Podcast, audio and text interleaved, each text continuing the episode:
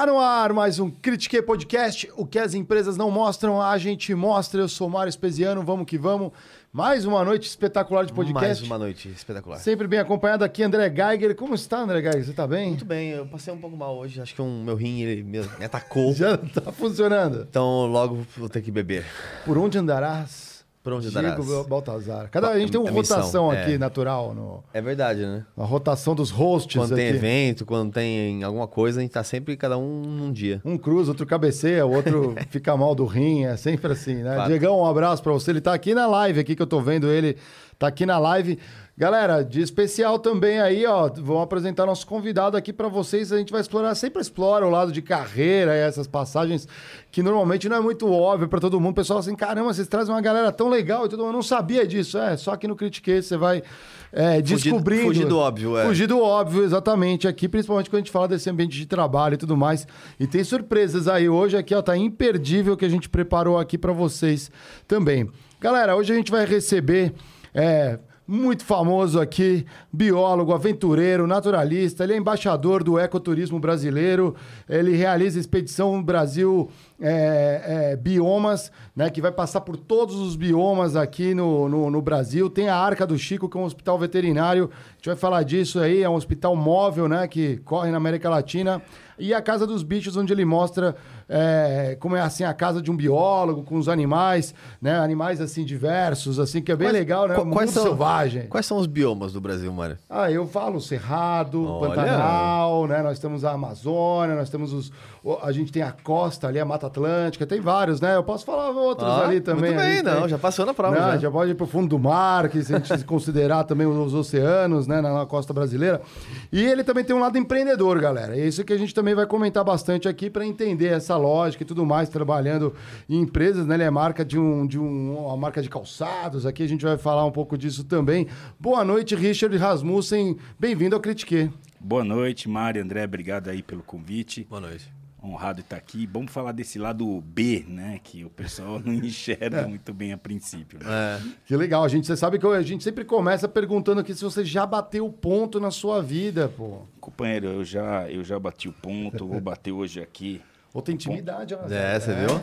Bati o meu aqui, Olha olha. lá. Tá do outro lado ali, ó. ó. Vira, é. É, ah, vamos que vamos, é, foi, é isso aí. Já bati, já bati, já bati. Faz tempo já bati Você ponto. só, você só não falou uma coisa, Mário. O que é? Auditor. Auditor? É, foi na minha época de auditor que eu bati ponto. Você foi auditor, cara. Cara, que medo 10 da auditoria. anos, eu sou de compras, cara. Eu- Ah, eu já botei muitos caras como você na geladeira.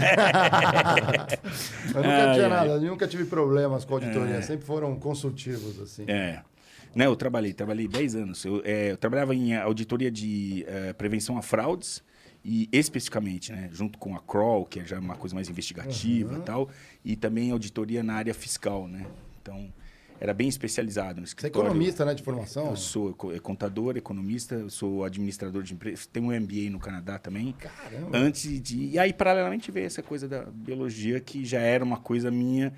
Porque entre nós, que é chato pra caralho ser auditor. Eu acho. É, é, é um, é um mal necessário. É uma É, puta que pariu, né, cara? é. É. chato. Eu, eu queria uma vida diferente pra mim, cara. Mas a gente tem que ter, tu- tem que ter o pianista, tem que ter o cara que. é, o- tem que ter o gari, tem que ter o cara da floresta, tem que ter, tem que tudo, né? Pra as, as coisas funcionarem na sociedade. Mas não era eu pra ser o auditor. Eu fui um bom auditor. Estudei, trabalhei. Foi mas- 10 anos. Mano, mas pra levantar da cama de manhã e Ah, trabalhar, falar, Era outra pegada. Não tinha aquele tesão, não né? tinha aquele tesão. Eu, eu toquei uma área de auditoria há um ano e meio. E Eu- então eu sei o que é. Então imagina Escolha 10 na anos. L'Oréal? Na L'Oréal, é. Que medo de você. Não, é nada. O começo, tipo, o começo é, é mais bonito. Tipo, tem, é, você vai escrevendo junto Ah. as políticas, então não é aquela pressão tão já. O, os padrões estão, já existem se caçando. É mais uma ajuda de como criar é, os padrões iniciais, tudo. Mas é interessante, né? Porque quem olha pra você, ou quem conhece, eventualmente acha que vive no mato, tá sempre com bicho. Hoje E- sim. Hoje sim, mas é, é quase que impossível pensar, não, as pessoas com certeza, ela foi auditora há 10 anos, é um economista, é, se É. formou na USP, né? Exatamente, né? Na USP, né? Na, É, foi. Cara, sensacional. É, isso me ajudou, a, na verdade, consolidar mais uma, uma carreira dentro da biologia, Uhum. né? Porque o biólogo pelo biólogo, né? Eu não sou um biólogo que tem uma carreira na biologia. Eu tenho um bacharel como biólogo, né? Mas não tenho uma carreira de biologia. eu tenho uma vivência prática, né? Viajei, faz 20 anos que eu viajo, estou com, assim, os caras mais importantes da conservação no mundo, de diversas espécies. Eu conheci, conversei, tenho esse privilégio, estive em lugares maravilhosos. Era isso que eu queria para mim, né? Mas não tenho uma, uma carreira assim uh, de academia, sabe? Uhum. De, de, na biologia. E também não era o que eu queria mesmo. Pra pegada mim, né? acadêmica lá. É, aquela coisa acadêmica, sabe? Lá mestrado, doutorado, pós-doc. Eu acho sensacional. Como eu falei, acho que tem que ter isso também. A academia é Mas importantíssima. não é pra todos, né? A ciência é importantíssima. Mas não era o que eu queria. Eu aproveitei um, assim, um dom natural de comunicação e... Enfim, realizei aquilo que eu gostava né, de fazer. Que eu fui descobrindo, né? Que eu gostava. Você planejou a saída quando você sai de, de seu editor? Você planejou o próximo movimento ou como que ele aconteceu? Cara, a gente planeja, claro, porque eu tinha família, né? Então Uhum. tinha que ter um planejamento, pelo menos financeiro, o mínimo que fosse. Mas foi um desastre, né, cara? Porque você sai de uma profissão que eu tinha, assim, eu era muito bem. Eu tinha uma Porsche na garagem conversível, uma Mercedes 420 blindada. Uhum. E aí eu saí para um desastre total, com uma Kombi. Eu saí com uma Kombi, mais ou menos isso. Tinha uma Kombi. Porque, eu, enfim, é que a minha vida foi muito complexa. Eu tive um zoológico, botei toda a minha grana em zoológico, um negócio assim muito louco na minha vida. é, que era um criador conservacionista. Eu, eu botei todo o meu amor e meu dinheiro em alguma coisa que eu acreditava. E que no Brasil é um pouco complicado, porque a gente tem hoje ainda, né, especialmente naquela época estava mais forte eh, pela visão né, que estavam entrando essa, essa uma nova leva né, de olhar a questão ambiental só com o coração. E isso não vai levar a lugar nenhum, não vai levar a conservação, não vai levar a nada. O coração não leva. O coração é a, a questão da conservação é um triângulo, né? Começa no coração, que é importar-se, e quando você se importa, você tem que partir para um plano prático. É que nem um casamento, qualquer coisa, né? ah, eu amo, mas vamos sair por aí, comprar uma Kombi e ser felizes, né, Juninho? Dá não, né? Dá não essas coisas, não dá. Pois é.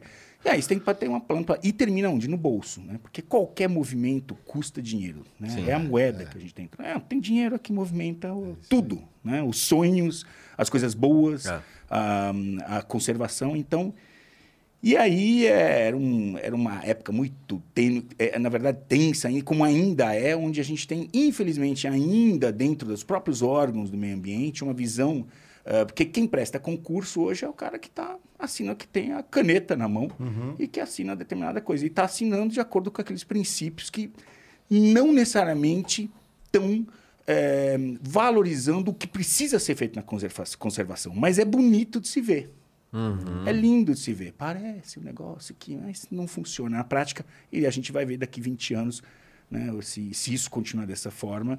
Ainda bem que existem já movimentos contrários que olham pra, com mais pragmatismo para isso. Então, eu, esses 10 anos, vamos dizer, de auditoria, fiz- me fizeram um biólogo um pouco mais, eh, um ambientalista um pouco mais Prático. prático Pragmático. direcionado, pragmático, né? Que, eh, enfim. E é interessante porque eu tenho, eu tenho essa visão também. É, um, no Brasil já é complicado qualquer negócio, qualquer empreendimento. Seja ele um negócio, seja ele uma atividade, uma associação que você queira ter, qualquer coisa hoje é complicado, né? Mas é. E eu concordo também que para resolver a questão ambiental, só o amor talvez vai funcionar em Noronha. Que é um, lugar, que é um lugarzinho desse Nem tamanho. lá. Não, mas é porque, como lá já existem outros interesses pelos quais é bom estar protegido, Posso te dar um exemplo, como não? pode. Já te cortar já agora? É, boa. Em Noronha, recentemente, uma ONG super conhecida de duas pessoas que são super, eram modeletes e agora viraram super. Tá, e tem um poder de arrecadação fudido. é, resolveram lá falar castrar os gatos que estão na ilha. É, porra, precisa ser feito. É, né? Mais do que isso. sim. Precisa tirar aqueles gatos de lá. É um parque nacional, tem um monte de gato, precisa tirar os gatos de lá. O que que, mas não é. Aí o que que foi feito? Foram lá, castraram e devolveram o gato para o mesmo ambiente. Ou seja, um gato que vai ver mais 10 anos ali, fudendo o Fernando de Noronha. Cara, isso, isso por quê? Porque, ai, se eu tiro o gato de lá, vamos colocar aonde? Eu não sei onde vai colocar. Numa ONG, ou, ou, ou vai levar para um outro. Porque não Mas dá o- para falar, porque se você fala alguma coisa como você, você já, Aham. já vai servir um bom título para você. Eu não vou te dar essa aqui, porque senão tão- vai virar Não, um relaxa. negócio enorme. natureza, Mas você entende, galera, não é para devolver para o Parque Nacional, Sim. cara. O, o o segundo motivo de maior é, perca de biodiversidade é bicho doméstico, é gato e cachorro. O primeiro é deflorestamento. O segundo é bicho, gato e cachorro, cara. Então, assim, não pode ter cachorro e gato em parque nacional. O gato é um excelente caçador, ele caça passarinho, ele compete com os gatos que são selvagens, ele leva doenças para os gatos que são nossos silvestres. Cara, então assim, não é uma questão de coração, entendeu? Tá comendo ovo de ave, tá não sei o quê, tá fudendo a ilha de Noronha, cara. Então assim, isso é é um, é um exemplo onde coração e ser simpático e ele ganhar like não é legal. Precisa de alguém que saiba. São duas modeletes que não têm experiência e não, e, e não, não, tão, não são da, do, do métier. Uhum. E mais tem poder de arrecadação forte, são simpáticas, bonitas, são da turma da bandeira que tudo legal e somos lindas e maravilhosas e e isso do Beautiful People e, cara, é um desastre. Com essa grande vai fazer. Na verdade, a intenção pode até ser boa, mas tá, tá, mal, tá mal direcionado, não, né? É, mal, tá direcionado, mal direcionado. Porque não acho que é mal intencionado. Não, a intenção parece legal, é. mas assim, não, talvez não tenha conhecimento técnico não, específico. Não, tem, mas assim, imagina. Ah, é tá. a mesma coisa que a gente tá passando com o Javali hoje, cara. Ah, sim. É. Né? A, a gente tem que chegar ao final e falar assim: é duro falar, tem que matar o Javali, né? É difícil dizer isso, né? Como é que eu vou ficar, né? Sabe? Mas tá descontrolado, parece né, que, o negócio então, do javali. Então, né? mas parece uma coisa que vai contra... Sabe, não é bonitinho é um e massa, fofo. Gente, não é bonitinho é... e fofo. Mas ninguém falou que conservação é bonitinho e fofo. Por conservação é cruel, é escolha. Quem a natureza fica, é cruel, vai, né? A natureza por si só já é cruel. A né? natureza. Eu, eu falo, tem um, tem um Instagram excelente, arroba Nature is Metal.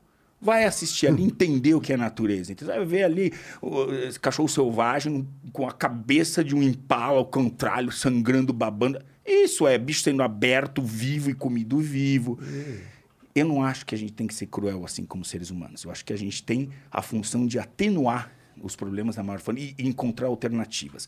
Mas a gente não pode só agir por coração ou porque para ficar bonitinho na foto, porque ah, é melhor a gente sabe? Vamos criar uma ilha para os javalis. Eu já ouvi isso, nem vou, nem vou falar nada, mas eu já ouvi. Vamos criar uma ilha para os javalis. E eles vão ficar lá, parados, não vão sair de lá. Quem vai cuidar? Quem, quem vai, cuidar? cuidar? dessa ilha? É. Vai ter que ter orçamento para essa ilha, gente para cuidar dessa ilha. Vai ter acidente. É um animal perigoso. Eles, que, que, assim, não tem sentido.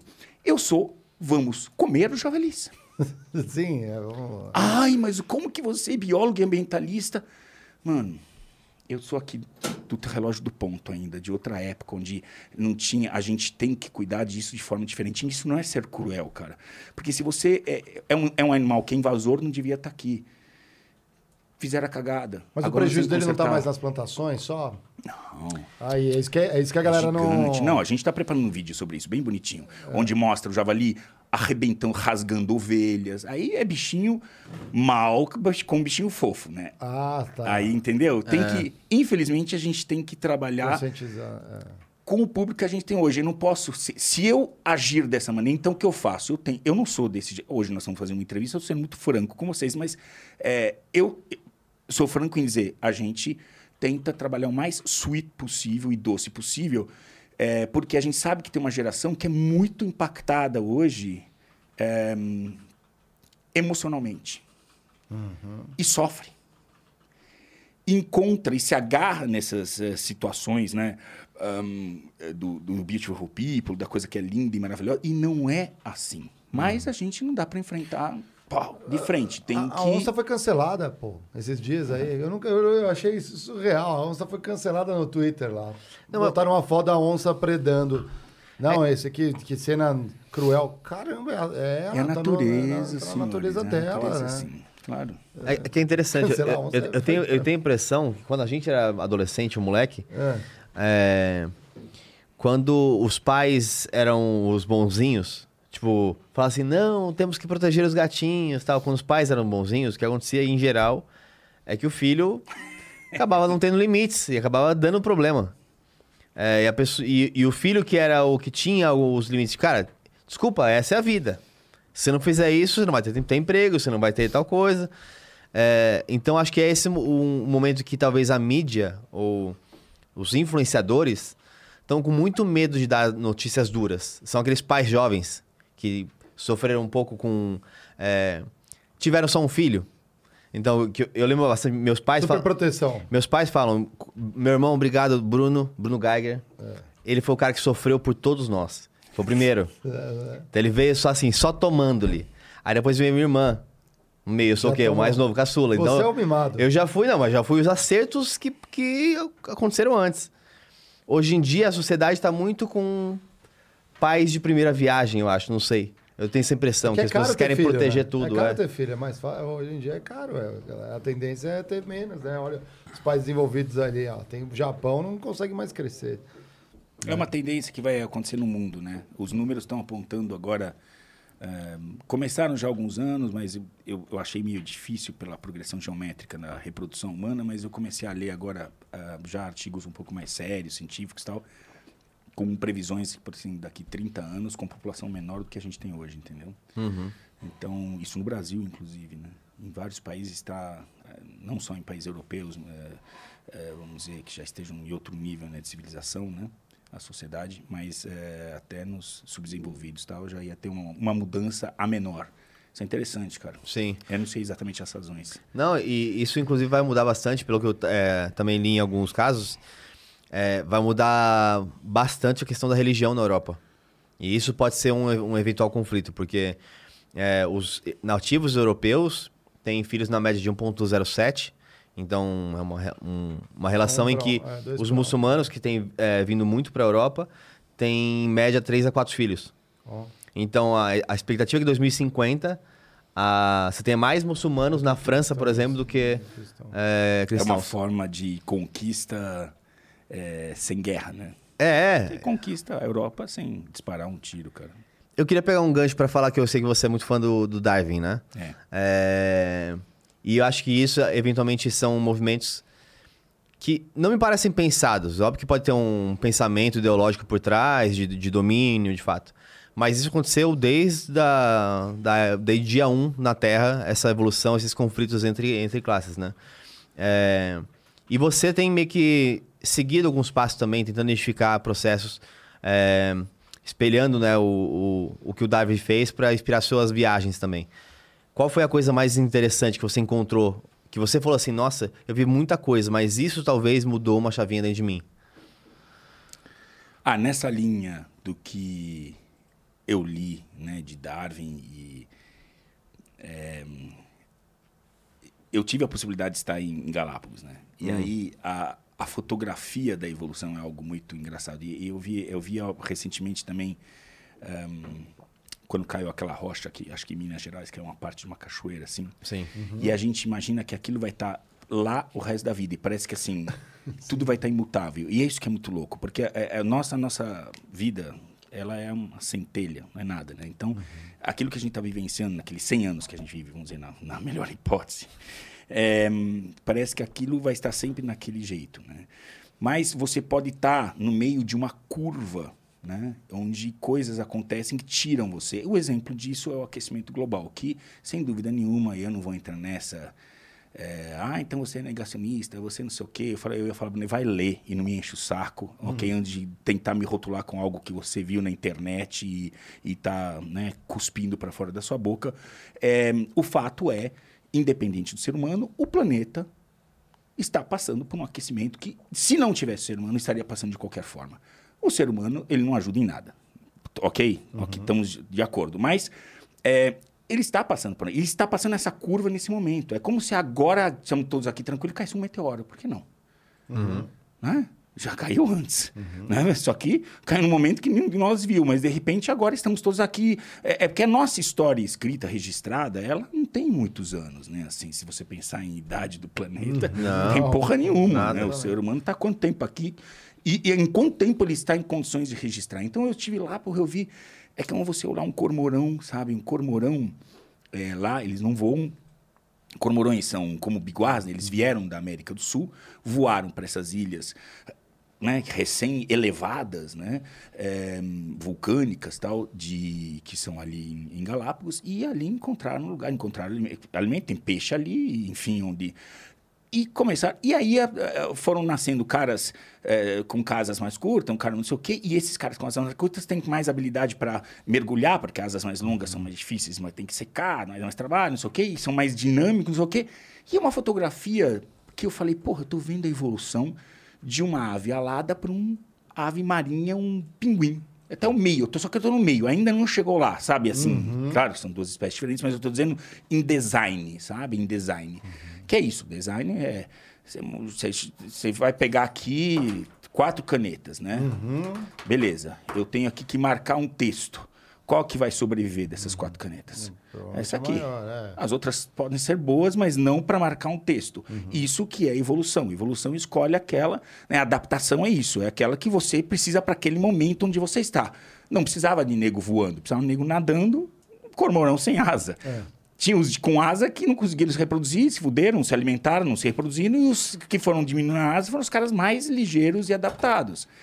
Então, eu um acho processo que leva isso é um muito processo- tempo, e que muitas está- gerações. que não, parou, cara, tá continuando. Mas então a rocha não- caindo foi isso. Mas aí a ação do homem não, não. A gente não a- acelera um pouco isso em, em alguns casos? Porque a gente sabe que tem espécies que são muito. Acelera em muitos casos. Vive especificamente em uma Sim. micro-região ali, um Exatamente. microbioma. Não acelera, acelera. Quando a gente fala em espécies, a gente acelera, mas a gente está falando aqui no planeta Como um- todo, como um todo. É um pouco maior que isso. Como espécie, sem dúvida, a gente já levou espécies à, à extinção. Mas estou dizendo que aquelas espécies que dependem, que estão ligadas à que- à questão do aquecimento, sei lá, corais, entendeu? Nossa. É, o, o planeta vai aquecer. e- e se o homem não estivesse aqui, ia aquecer de qualquer forma. Ah, mas é nesse mesmo ritmo. Cara, não sei. Isso eu não, sou, não estudei a esse ponto, mas eu posso te afirmar Uhum. Talvez seja que o planeta, há 10 mil anos atrás, era tava gelado, holoceno. Uhum. Não tá. Não é flat isso aqui. É. Não é, entendeu? É uma curva. Sim, não é que a gente viveu 100 milhões de anos com a, o 35 Sim, graus não, Celsius é, e agora é tá Fortaleza, 36 é, de é, repente, é. Não, não. É, não, não. É, isso daí é. ó, Não, é, eu acho legal. Eu gosto muito das plantas, porque é mais fácil ver o design nos animais. Sim. A galera tem uma tendência. Mas na botânica também tem. Eu gosto muito da restinga.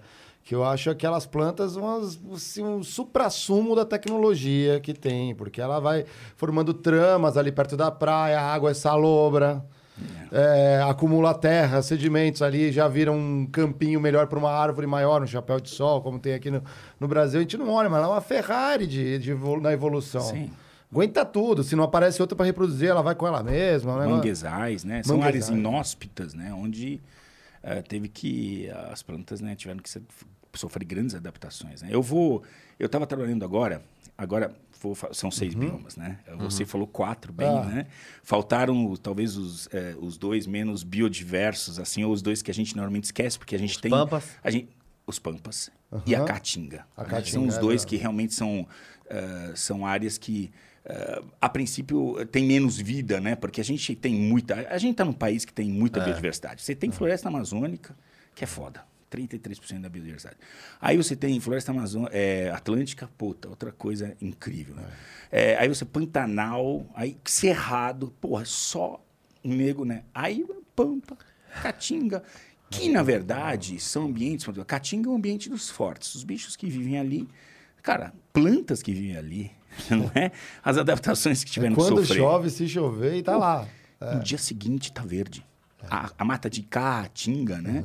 Ela, ela, ela tá tudo seco. Aí de repente dá uma chuvinha e nem é uma puta chuva. E de repente dia seguinte tá tudo verde. Elas estão lá firmes. Então assim, é, é, mas são dois biomas também importantíssimos. Enfim, É, o, a caatinga inclusive é um bioma único brasileiro, não existe porque a Mata Atlântica a gente divide com outro país, a Amazônia também, o- é, o, o Pantanal e, e os Pampas também. Mas a caatinga só existe aqui no Brasil, né? E, e aí os- eu tô lá nos Pampas agora. Fiz Pantanal, tô nos Pampas, são a viagem sete anos, então já fiz eh, dois, eh, dois biomas, tô indo agora pro Cerrado, né? Que legal. E, e aí lá, cara, é um lugar que assim, eu eu assim, dei um ah, um meia-culpa tremendo, porque a última vez que eu fui gravar lá foi em 2005, cara. Faz algum tempo. Depois eu nunca mais voltei. E eu fiz uma baita trip com paciência, porque a, a televisão te apressa muito, ela quer muito resultado. Então você vai aonde você tem que dar resultado, você tem que ir em lugar que te dá mais resultado rapidamente. Então, lugar, eu trabalho com bicho, eu tenho que ir em lugar que me dê bicho. Então você não vai para o Pampa inicialmente. Puta, cara, agora que eu não tenho necessariamente a pressa de produzir para TV, eu produzo para a internet e vendo para TV, eu eu faço? Eu não tenho pressa. Acaba quando acabou. Acabou tudo que tem que fazer, agora podemos ir para o próximo coisa. Eu não tenho pressa. Quem determina só é a minha vontade e, e, a- e- e as coisas que vão aparecendo. Então, isso me deu uma tranquilidade de descobrir coisas incríveis, cara. Coisas assim, gravei coisas muito legais. Conheci- Conheci bichos que eu nem desconfiava que é, existiam, cara. Então, é, porque eu tive tempo para fazer isso, né? Né? Que é o grande bem precioso. nosso. Você já teve a pira de querer descobrir um? Assim, eu, eu Não. que esse aqui fui eu. Não, não, não. Porque aquilo que você falou, cada um tem uma especialidade. E tem os que estão agora Sim. caçando. Um sapinho que só tem naquele É. lugar da Mata É, legal. Não, mas é- esses estão, eles estão ali para isso, né? Eu não. Eu ia colocar, né? Rasmussensis. É, o mas, é, Rasmussense. Não, mas eu não tenho essa, essa, essa, essa tara, não. E. ahm, não, não, não. Agora, é legal estar com um bicho que eu.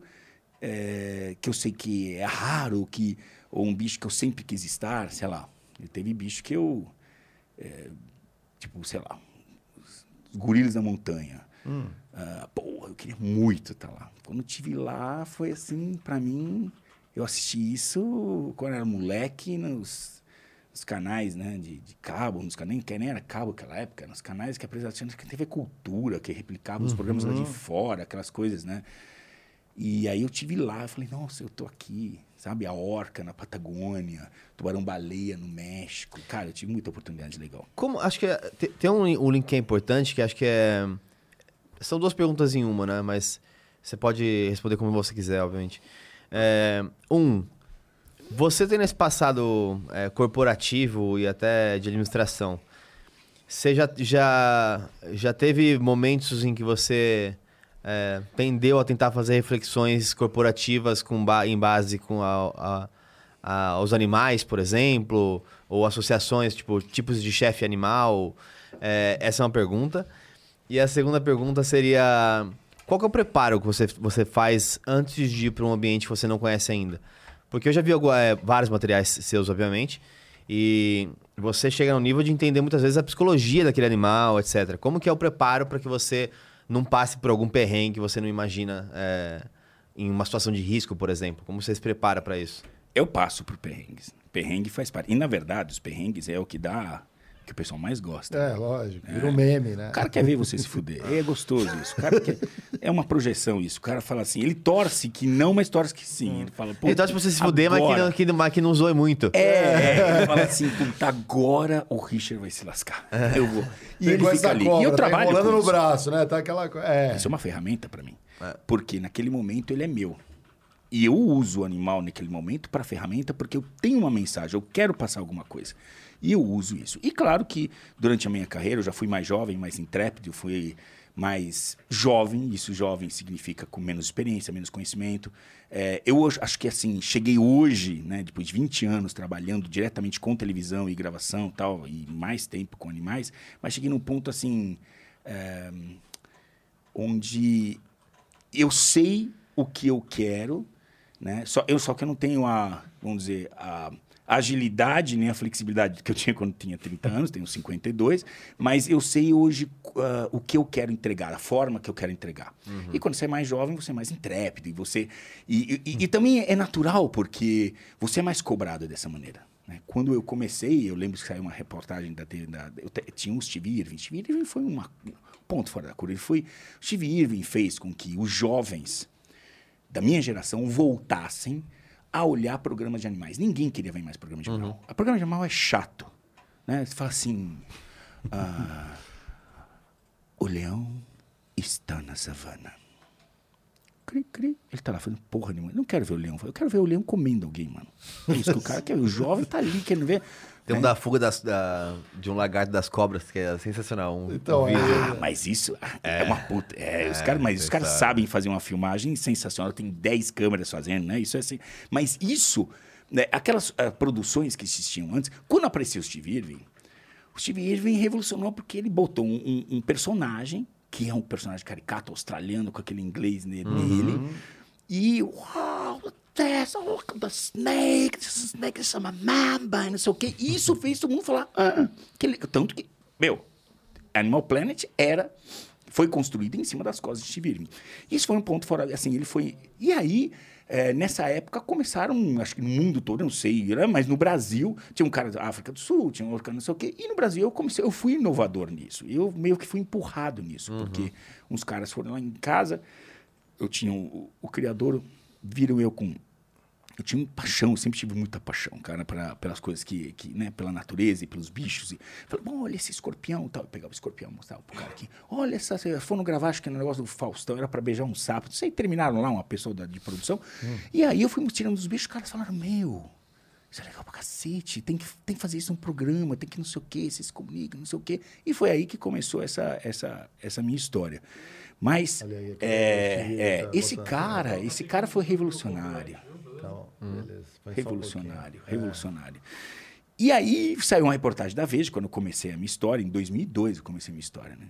E dizendo assim, ahm, o caçador de crocodilos, que ele era conhecido como caçador de crocodilos, né?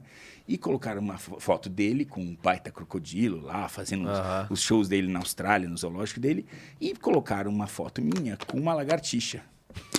O caçador de lagartixas. A Veja, tá na Veja. Isso. Agora tem até hoje essa revista. E assim, frustrante, né, cara? Porque assim.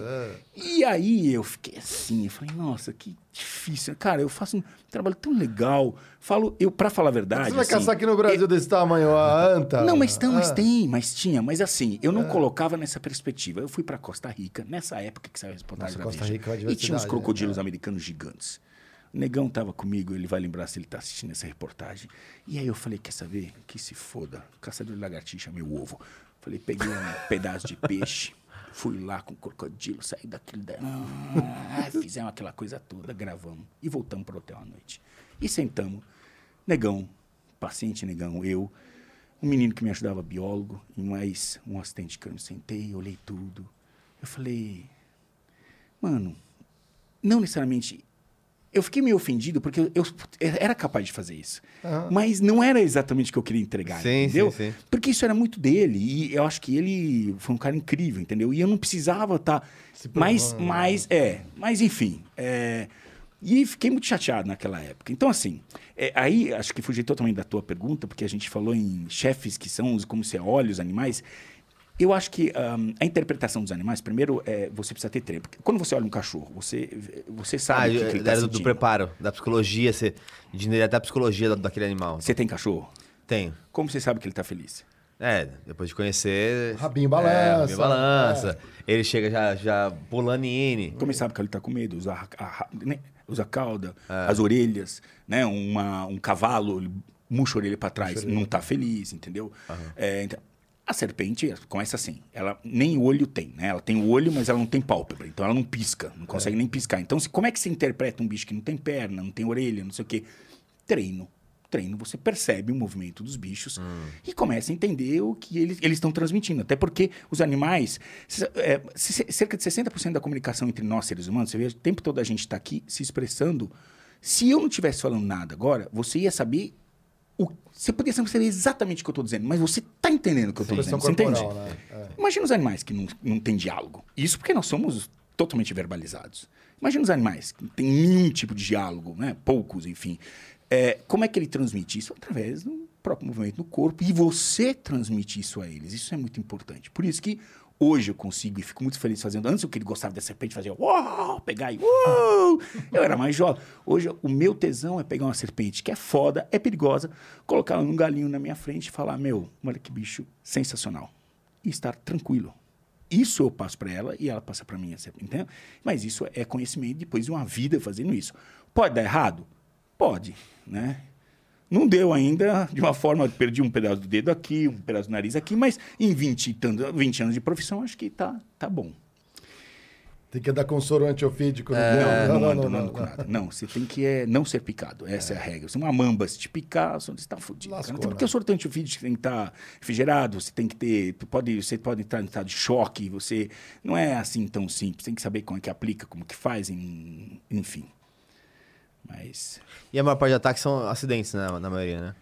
Ah, sim. Pelo menos eu vejo o bicho. os vários que tem de tubarão lá em Noronha, em geral, é quando bate, ou o cara pisa no, no tubarão que tá lá deitadinho embaixo das pedras, faz alguma coisa errada. É. Ou vai cutucar com o pau de selfie. É. Em geral são acidentes, né? É, é, os acidentes, é, com serpentes também, né? Você pisa em cima, ou você põe a mão no lugar onde ela tá, e ela se defende, né? E o time, como é que vai? O time tem que conhecer tudo igual ou eles vão se cagando de medo mais, mais pra É isso que, é isso que eu fico louco. Como Eu fico imaginando levando o Watts e a Bia. equipe, é. Vamos levar, vamos, Bia e Watts. Vamos fil- filmar a Mamba? é, na- um leão. Aí o Watch Olha foi lá. picado por uma cobra. Essa é a vida em Minas Gerais aí, galera. Aí o Watch... Você foi picado? Por uma peçonhenta? Não era peçonhenta, graças a Deus. Eu já tive várias experiências aventureiras aí. É, é o Legal, legal, legal, legal. Participei do Guarupi. Ah, sim, sim, sim, sim. Eu vou agora em junho também, agora para uma festa lá, no, no, no- no Xingu. Bacana, é. Eles mesmos, você vê, os, os povos da floresta, a gente tá falando aqui, mas os próprios povos da floresta morrem de medo de serpente. Mas morre de medo, cara. Morre. Morre. E mata. Tem medo, cara. E é difícil você, né, você aconselhar, porque assim, é a síndrome do apartamento, né? Nós estamos aqui, ar-condicionado, consumindo tudo que é possível, lindo, maravilhoso, vivendo uma vida surreal, comendo uma maçã orgânica de 10 conto, e estamos lá julgando quem está lá na floresta, se fudendo, no campo, o agricultor, o indígena, o que está lá, enfim, no meio né, da natureza, e é, com todas as ameaças que são naturais daquele lugar. Né? Então, é, é complicado, são, são julgamentos meio complicados. Claro que a gente tenta sempre educar, passar, mas assim, é difícil você chegar para um indígena e falar, não, você não pode matar a cobra aqui. Eu, eu falo isso, mas assim, dizendo, oh, essa aqui não é peçonha. Ó, isso é venenosa, muito venenosa. Não é venenosa, ó, pica cinco minutos. Aí eu pego a serpente, pá, deixa ela me picar. Já fiz programa da NetGeo assim, deixa eu me picar. Eu falo, vamos esperar cinco minutos então. Ó, mas não saiu sangue. ah, mas tem proteção de pulseira. Ah, aí eu falo, tá, eu desisto.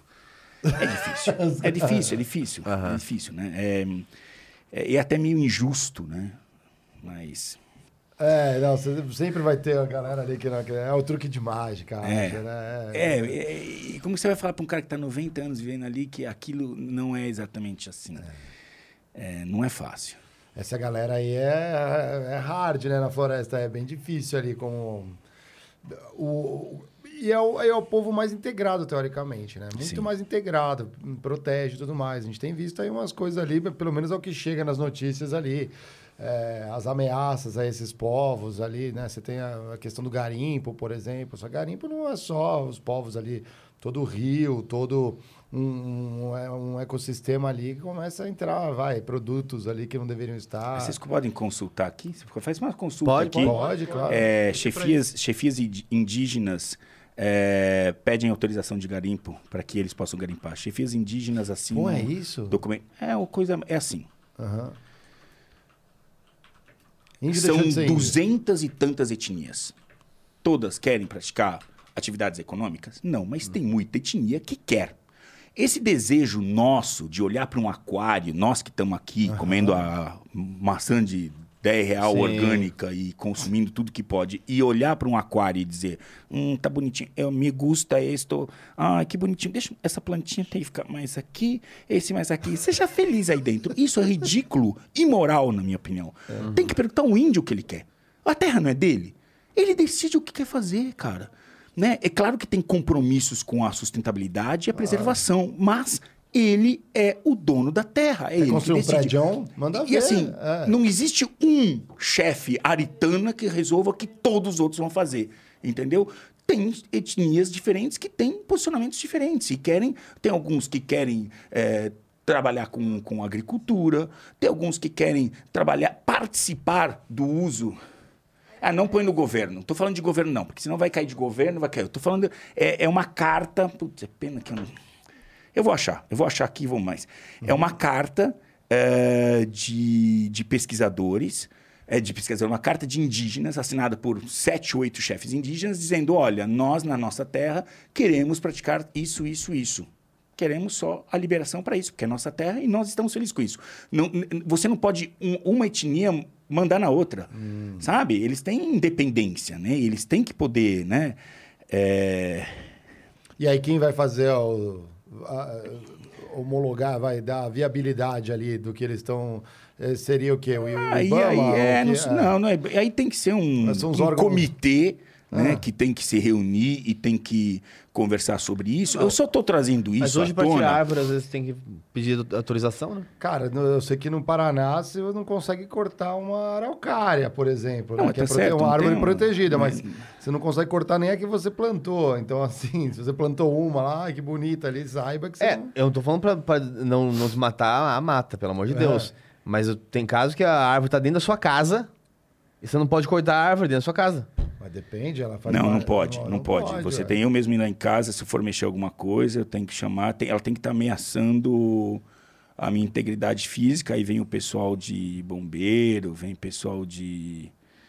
Enfim. ehm, Mas tá. É, então, assim. O Otis, o Otis... Olha lá, que bonitinho. Ah, esse é você, não, É os ele, é o. Otis, é. Nossa! É bonitinho, né? Era um Jo- bonequinho. jovem Otis, depois cresceu, ficou assim. Tinha, Puta, eu- tinha eu- 14 etnias aí, inclusive. Ah, 14... Ah, é, era bom, um mas é o, é o Quarup, Quarup, né? O Quarup é a, é a festividade, a festa dos mortos, né? Honra aos mortos. É mais importante da, da- ali do Xingu, né? Ah, uma curiosidade, o Quarup foi do meu tio, inclusive. É Como mesmo? assim? Eu fui pelos índios. Os índios me convidaram. Nossa, que interessante. Uma grande honra- honraria, É. cara.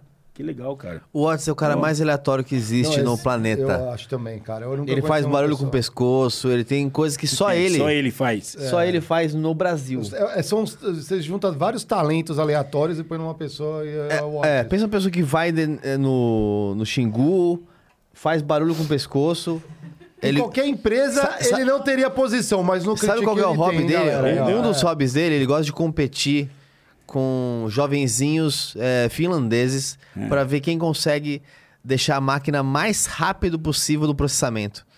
Então ele compete com caras que estão lá com a temperatura menos 3 graus e ele tem que simular com um ventilador pra ajudar a baixar a temperatura do cooler. E ele quer competir com esses caras. Olha o, é esse cara, é o Watts. Bem-vindo. Um dia a gente vai trazer aqui o Watts pra... Um é, vocês têm que trazer ele aqui pra sentar é, aqui. vai, fala vai ele. sentar aqui um dia pra contar todas essas histórias, né, Watts? Todas essas e mais. Mas entendi, ali a galera tava pedindo ali para tentar ter uma, uma, uma, uma renda ali. Você falou outra coisa que eu acho interessante, é difícil não comparar. Eu fui algumas vezes nos Estados Unidos e eu gosto muito dos parques nacionais lá também. Eu acho que gosto muito da, da diversidade, aí, os biomas e tudo mais nas Américas como um todo. É. Algumas coisas lá me chamaram a atenção, né? Então fui no Parque das Sequoias, né? Pô, achei sensacional, espetacular. Árvores assim, é, milenares até, né? Centenárias, assim, gigantescas. Você eu fui em outros, em- nos canyons, Grand Canyon, outras coisas assim. Eu acho muito interessante a forma que o governo lá é, consegue proteger, se é que dá para proteger alguma coisa, mas protege e estimula o turismo. Para você conhecer. Então, não tem nenhum lugar que eu chego, e eu já fui aqui em alguns parques nacionais, aqui no Brasil também, é, inclusive no Cerrado, e é um pouco diferente. Você vê uma mínima estrutura para receber o pessoal, dá para acampar em alguns parques, né? Yellowstone e outras coisas ali você consegue acampar dentro, né? Tem áreas específicas, outras até você tem uma Tem estalagem, hotelzinho, tem mini- hotelzinho, mini e tudo cidade, tem, é. Mini cidade, você pode ir lá, eles fazem, o americano gosta disso, né? Pega aquele é, é, o motorhome, né? Vai dirigindo, dorme lá dentro, tudo mais, fica lá. E eu gostei muito dos que todo parque tem um museu lá dentro que te explica o que é, o, como que funciona, né? Como que foi formado aquilo ao longo do tempo.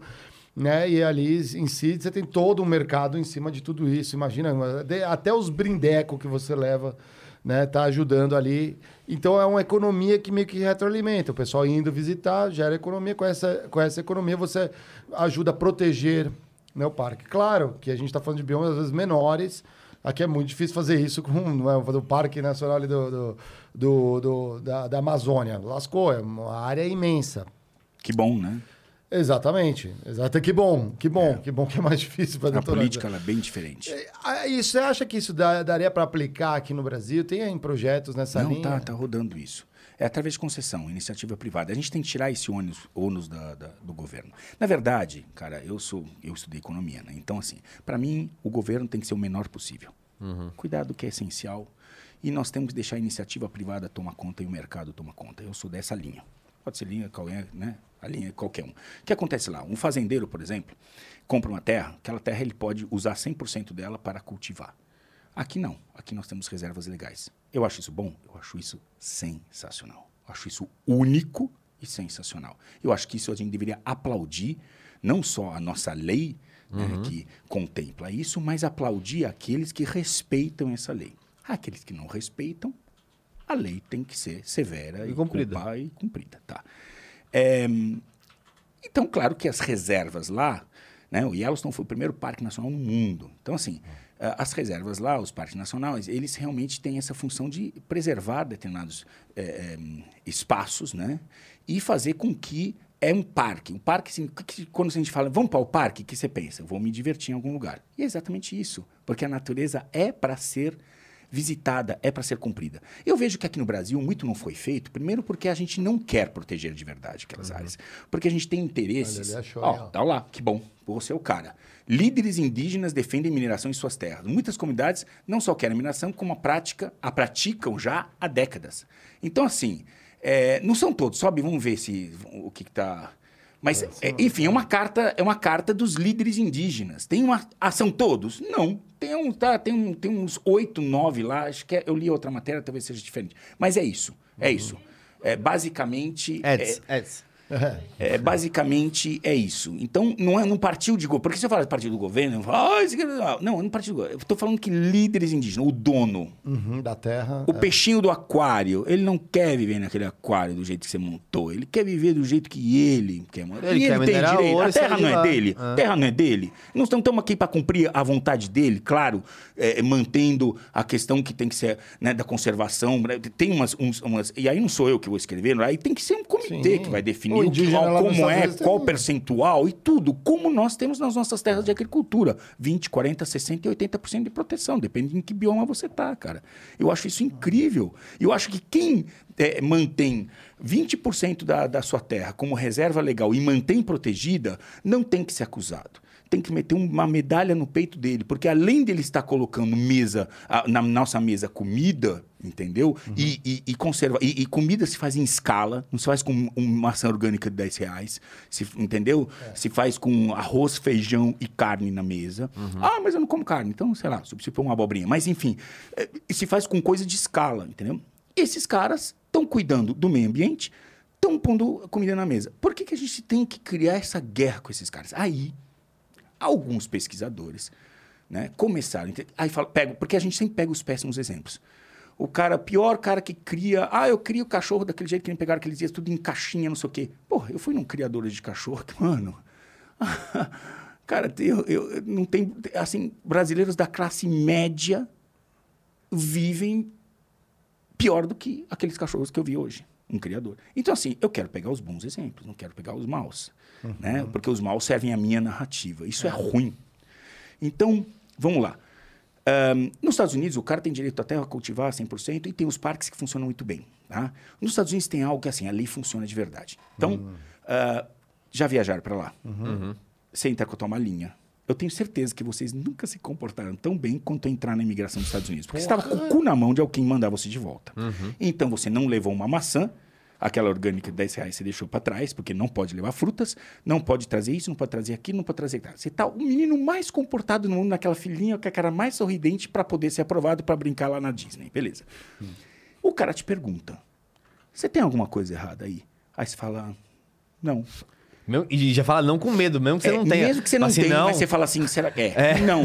Será, Será que, que tem eu- alguma coisa? Será? que eu- Será? Eu podia trazer cueca, que é. É, Só minha cueca frita, borrada. é. Será que ele pode pegar minha cueca borrada e ser atravar a biodiversidade dele? Aí você fala pro cara, não. E, e o cara fala, ok. Ele olha pra você e fala, pode passar. Agora é o seguinte: se você fala não e tiver algo lá, você tá fudido. Você fica 10 anos sem entrar. 15. Nunca mais. Então você respeita, porque você sabe que ali o, o pau é, vai bater duro. Né? Eu acho que isso é uma grande lição. Não é porque eles sejam melhores que a gente, é porque tem uma lei que realmente funciona e pune aqueles que estão errados. A gente vê aqui no Brasil, é cansado, a gente só vê exemplos de caras que estão errados e só se dão bem, cara. Então, beleza. Eu fui lá pescar o salmão lá nos rios do Alasca. Eu podia pegar dois salmões. Dois. Só dois eu podia tirar. O resto eu tinha que pegar e soltar. E só tirei dois. E todo mundo, o seu vizinho, tá olhando o que você tá fazendo. Ele pode ser seu melhor amigo. Mas se você tirar três salmões, você tá tirando um salmão que é da sociedade, que é dele. Ele não vai permitir. E ele te denuncia. Foda-se. Então, assim, todo mundo faz direitinho. Ah, e os que fazem errado se lascam. Mas todo mundo faz direitinho porque quer continuar a, a tirar sua licença de pesca, sua licença, sei lá, de caça que nos Estados Unidos pode. Não, não sei o quê. Ah, mas você defende a caça? Não, não defende nada. Aí fala assim, ah, eu- é bom pra você colocar. Não, eu- eu- até porque eu, eu, quando eu falo das coisas, eu sou um cara que tô aqui, não tô para falar o que você quer ouvir. Eu tô para falar o que é, o que é- eu tô para colocar na mesa tudo o que é necessário para a gente ter uma sociedade melhor e a conservação melhor. Eu acho que não. A caça no Brasil, ela, ela não tem condições porque nós como povo não temos condições. Porque lá o cara mata um urso e paga caro para isso e o- alguém estudou quantos ursos podem ter ali, não é porque, ah, coitadinho do urso, e tem alguém que gosta de caçar, eu não gosto de caçar, eu tava fudido, ia passar fome, mas tem alguém lá que gosta de caçar. E esse cara paga uma puta grana para poder caçar. E esse dinheiro termina onde? Na conservação do urso. Entende? Então funciona lá. O dinheiro é aplicado naquilo que tem que ser aplicado. Né? Então, e aqui não. Então, claro que eu não sou a favor da caça. Por que no Brasil? Porque é uma zona isso aqui e não vai terminar do lado, já do lado certo. Vai ter nego caçando o que não deve, vai ter nego pegando dinheiro que devia pôr em outro lugar. Então, por Noronha, isso... por exemplo, que a taxa de preservação não fica em Noronha. Vai pra Pernambuco. Como que é? Vai- Ah, vai pro taxa de estado. preservação. É, vai pro estado. Ué, é- E aí eles decidem quanto que é repassado. Aquela diária que você paga, Sim. não necessariamente 100% é. O que é, de fato, 100% para a preservação é a taxa dos parques dentro de Noronha, que é aquela zona fechadinha, que é o camarote. Não, mas de- não faz é. sentido, porque você tá, se o povo tá tem visitando lá, você detona lá, ué. Você muita detona a ilha, sentido. pô. Não, bom, Então lá, de fato, as coisas funcionam. E aqui a gente está nessa, nesse, nesse limbo, entendeu? Onde parece que realmente os parques nacionais, parece que é, foi definida a área, só, mas parece que para ninguém entrar. Porque quando tem gente dentro do Parque Nacional, tem gente que está olhando o que os outros estão fazendo. O que está acontecendo dentro do Parque Nacional? Você sabe? Ninguém sabe. Porque não tem infraestrutura, não dá para visitar. É. Então ninguém sabe o que acontece. Então tá lá instituído, mas de fato, será que está protegido, cara? Será que não tem gente entrando? Ou é simplesmente puseram um parque porque assim, aqui ninguém entra? Ah, mas. Aí vai ser- avançando a Posso cerquinha. levantar o que eu quiser ali. Pode estar gente, pode estar caçando lá dentro, pode ter mineração lá dentro. Quem sabe está acontecendo coisa lá dentro e a gente não sabe. Agora, com as concessões, isso, isso, isso vai, já começou essas concessões. Estão em pleno vapor. A gente vai ter parques nacionais agora administrados, como a gente tem um parque maravilhoso administrado de forma eh, incrível no- em Iguaçu. Que funciona. Já foram para lá? É show, cara. Sim. Quanta atividade você tem legal lá e a conservação está funcionando. Então, é, é assim que tem que ser. E lá não tem ninguém andando de besta lá dentro. Por quê? Porque tem turista. Ah, é. Quando tem turista, o turista, o próprio turista é um fiscal. Fato. Ele se torna um fiscal. E o cara que está ali fazendo atividades ilegais, ele vira o guia. Turismo é uma puta ferramenta E lá maravilhosa. não é só as cataratas, tem viveiro de aves, tem É um uma monte de coisa, um ferramenta. monte de coisa pra ver. Que é... É uma puta ferramenta. E a gente sub- subutiliza, né? Eu acho que a, a biodiversidade que a gente tem, é, a quantidade de, bi- de biomas diferentes que a gente tem, é, por não ter estrutura, muitas vezes fica uma coisa meio que só em alguns lugares você tem aquela opção. Eu tava pensando, por exemplo, né? A gente tem. é, você imagina o quanto que era difícil pro Darwin, nas viagens dele, Porra, achar as é. coisas, a informação. O cara desenha, tinha que desenhar o bichinho, porque nunca tinha alguém contado pra ele que aquele le- bicho ou era levava, aquele. Né? Empalhava, sei lá. É. É, Hoje a gente já tem alguns países e já tem várias, inclusive até, se a gente puder é, falar um pouquinho sobre o turismo um pouco mais corporativo ou oficial que existe hoje em dia com a- essa parte de ecoturismo, né? Que é tu- Ecoturismo é uma coisa meio ainda tá um nível abaixo talvez do ecoturismo científico, talvez eu chamaria. Mas é, você tem hoje, oportunidade, se você quiser passar cinco semanas na, no Alasca, você consegue comprar um pacote. Coisa que até muito tempo atrás era É impensável. verdade. É, você consegue. Só que pensa, se você quiser é, passar três semanas dentro da, da floresta amazônica, tirando um hotel ou alguma outra outras coisas que você tem ali, não tem tanta opção. É, você vai se lascar. é. Pensa, tem grupos, de, tem grupos indo pro Alasca e você fecha no Airbnb, cara. No Airbnb. Você fecha lá os experiences, pra você ir para Alasca numa expedição. Quanto que o Brasil não podia estar já aproveitando e protegendo ainda mais do nosso. E é, isso é legal. O que, que precisaria ter para fomentar um ecoturismo aqui, assim, ainda mais de. é, inicia- liberar para iniciativa privada? Não precisa ter um controle, uma regulamentação, talvez? Tecnicamente já, já existe um ecoturismo. Não tão maduro, né? Não tão. É, não tão organizado. Existe, existe. Você vai para a Amazônia hoje, você tem experiências muito legais. Você pode, você pode ficar no hotel de selva, ou você pode, por exemplo, eu, eu amanhã estou indo levar 15 caras, 20.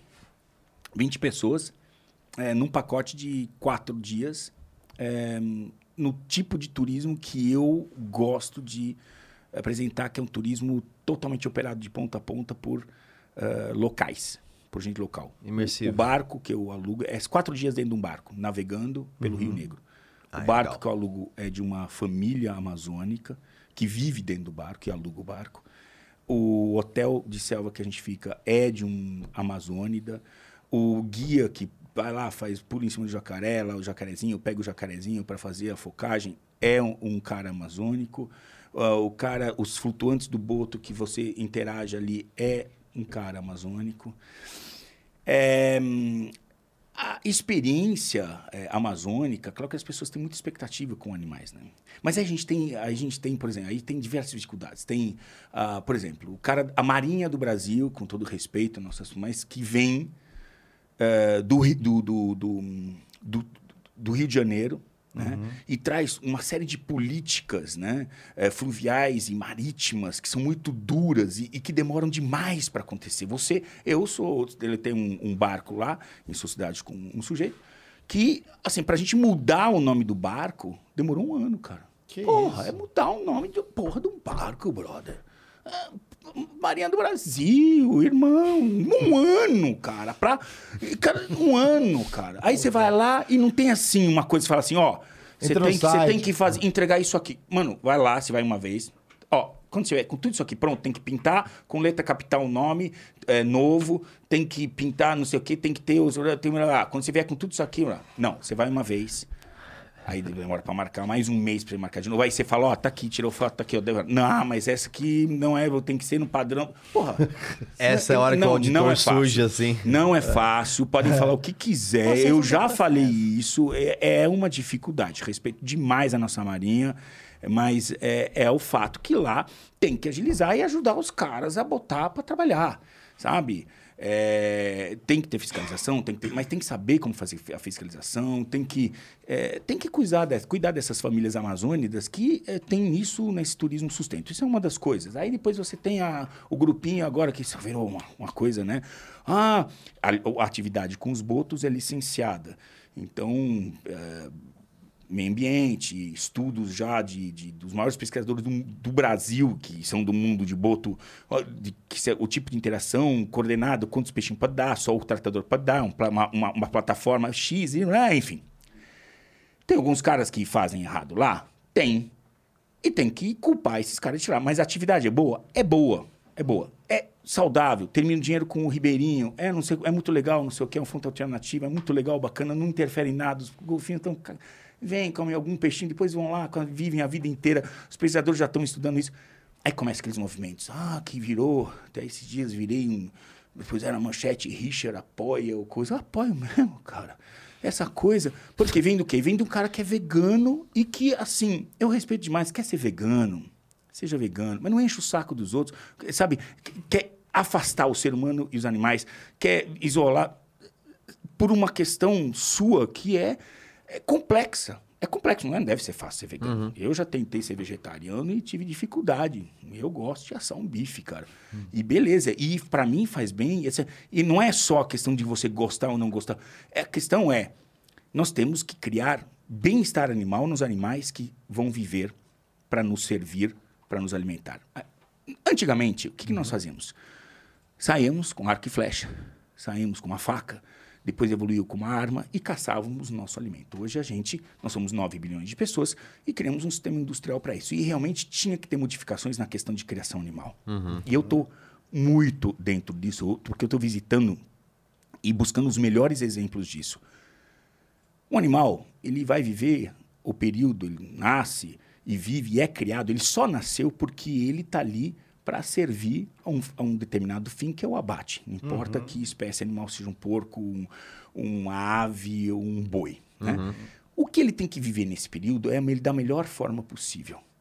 E depois ele vai servir para uma morte, uma morte clean death mais possível, né? uma morte mais limpa possível, para que ele possa servir ao seu propósito pelo qual ele nasceu. Ele só nasceu e só existe para este propósito. Senão ele não existiria. E eu vejo assim muita dificuldade, né? Em, em- em, ahm, É, até, até porque a gente fala assim, parem de consumir as vacas. Quantas vacas vai ter daqui a um, dez, cinco anos? não vai existir. Nenhuma. É a mesma coisa com cachorro. cachorro. Parem de comprar cachorros. Na Espanha agora saiu uma lei porque- que, que tá um- tentando muito similar aqui, que, de proteção, que é de certa forma óbvia, né? É, hashtag animal não é coisa. Animal é coisa? Não é coisa. Mas é gente? Também não é gente. Então, entre não ser coisa e não ser gente, tem um grande vácuo que nós temos que saber onde posicionar. Na Espanha, essa onda emocional, porque é uma onda emocional, e que, na verdade, não foi ruim, ela empurrou para a gente determinar certas leis, só que a gente tem que tomar cuidado para onde a gente vai parar, porque às vezes as pessoas não prestam atenção, o legislador acha que aquilo, ah, é bonitinho, está cuidando melhor, dando mais direitos, e às vezes não é isso. O objetivo de determinadas leis é realmente acabar com o, o- o consumo humano em animais e com o animal sendo um pet, um cara, um, um membro da família. Na Espanha, essa coisa do seja o bonitinho, animal não é coisa, não sei o quê, é, gerou uma lei que daqui a pouco vai cair, porque já chegou um momento que as pessoas percebem o que aconteceu e os legisladores falam, opa, não era isso que eu entendi. Porque os legisladores estão preocupados em tantas outras coisas e levar dinheiro e com coisas que dão dinheiro, que passam essas leis assim, sem o pessoal não percebe muito bem o que significa, né? Ah, é boazinha, ah, aprova essa porra aí, não sei o quê. Pronto, tomamos na, na tarraqueta. Então, é, na Espanha está proibida a comercialização de cachorro e gato. Aqui os caras aplaudiram. Isso! Só pode adotar. E a adoção mediante ah, uma série de protocolos, se você tem condição, e também ela- o animal é entregue castrado. Então eu te pergunto, daqui 15 anos, vai ter cachorro e gato na casa de alguém? Não. Era isso que eles queriam? Tenho certeza que os legis- legisladores não pensaram nisso. Mas vão cair daqui 15 anos na realidade e essa lei não vai existir mais. Porque nós vamos continuar a ter cachorro e gato dentro de casa. Porque as pessoas estão deixando de ter filho pra, e ter um animal dentro de casa. Sim. né? Um animal vive 15 anos, não vive 80 anos, né? Até pro planeta. Depende, né? é. Papagaio é. Consegue um negócio pra mim secar? Tá quente aqui dentro, gente. tá, vamos Ou eu tô na minha andropausa. Já não, cheguei na não sei. andropausa, mano? Ou é esse hidromel que tá. É o ar que estão ligando no, no 80. Passa aqui mais que eu te sirvo mais um. É. né? Tá geladinho aqui, Hum. dá uma refrescada aqui, ó. também, Mas esse é um efeito. É interessante isso, eu não tinha pensado nesse ângulo. O pessoal que quiser cachorro lá vai ter que montar um viveiro e sair doando. Mário, eu venho Não, mas aqui- acho que aí vai ser, vai ser na contravenção, vai, vai ser por fora ali que o cara vai pagar. Isso a gente não quer. A gente quer organizar. Então, não seria melhor fazer uma lei onde a gente crie regras tão rígidas para a criação que faça com que aqueles criadores que são somente estão fazendo pelo dinheiro saiam fora porque fica inviável ganhar dinheiro com isso e que realmente fiquem aqueles que realmente prezam a criação, a genética e o bem-estar. Então, é isso que eu trago. É mais fácil fazer? Não, é mais fácil proibir. E essa cultura do não é ruim. O não é um torniquete, você corta a perna. Tá no meio da Amazônia, tá fudido. O que, que você vai fazer? Você passa um torniquete para não morrer É. né, sem sangue. Você vai poder manter isso para sempre? Não Não, você não vai apodrecer a perna. Então, esse mesmo torniquete, que é o não, você vai te matar isso. Então, eu sou um provocador, cara. E vou passar a minha vida inteira sempre. E nem tudo que eu trago, eu preciso concordar 100%. Eu só trago para que a gente não caia em armadilhas e que a gente pense. A gente tem que discutir, tem que refletir mais. Não se trata aqui do que eu gosto, do que eu não gosto. Às vezes eu posso aceitar coisas que eu não gosto. Por exemplo, eu vou ser bem. Eu sou heterossexual, mas aceito o homossexualismo. Eu tenho muitos amigos, tenho homossexuais, tenho. Eu tenho, enfim, até parentes homossexuais. Legal. Não tem problema nenhum. Tá tudo certo com isso. Mas isso significa que eu preciso, então, arrumar um parceiro do mesmo sexo só para provar que eu estou alinhado com isso? Não. Eu sou heterossexual. Mas eu aceito o homossexualismo. Então, isso pode ser, então, assim, eu gosto de passarinho em gaiola? Não. Ah, então eu tenho que condenar aquilo? Não, porque os criadores amadores de passarinhos, eles são hoje a maior reserva biológica que nós temos de determinadas espécies que já sumiram na natureza. Se não tivesse eles, nós estaríamos... Se amanhã a gente precisar de buscar recurso, buscar um passarinho para poder devolver, aonde nós vamos bater? Na porta do criador amador que tem o passarinho na gaiola e que gosta do passarinho na gaiola. Mas eles não são registrados. São né? registrados, Ah, os tá, amadores são, esses são, ah, são tá. registrados. Não tô falando nada ilegal, Nada- falando tudo ah, legal, tá, tá? é. São registrados. Você tem categoria de criador amador Sim, e criador aham. profissional é, é comercial. Então, assim, nem tudo eu preciso concordar. Eu posso concordar, mas não ser eh, praticar. É só isso que eu quero dizer.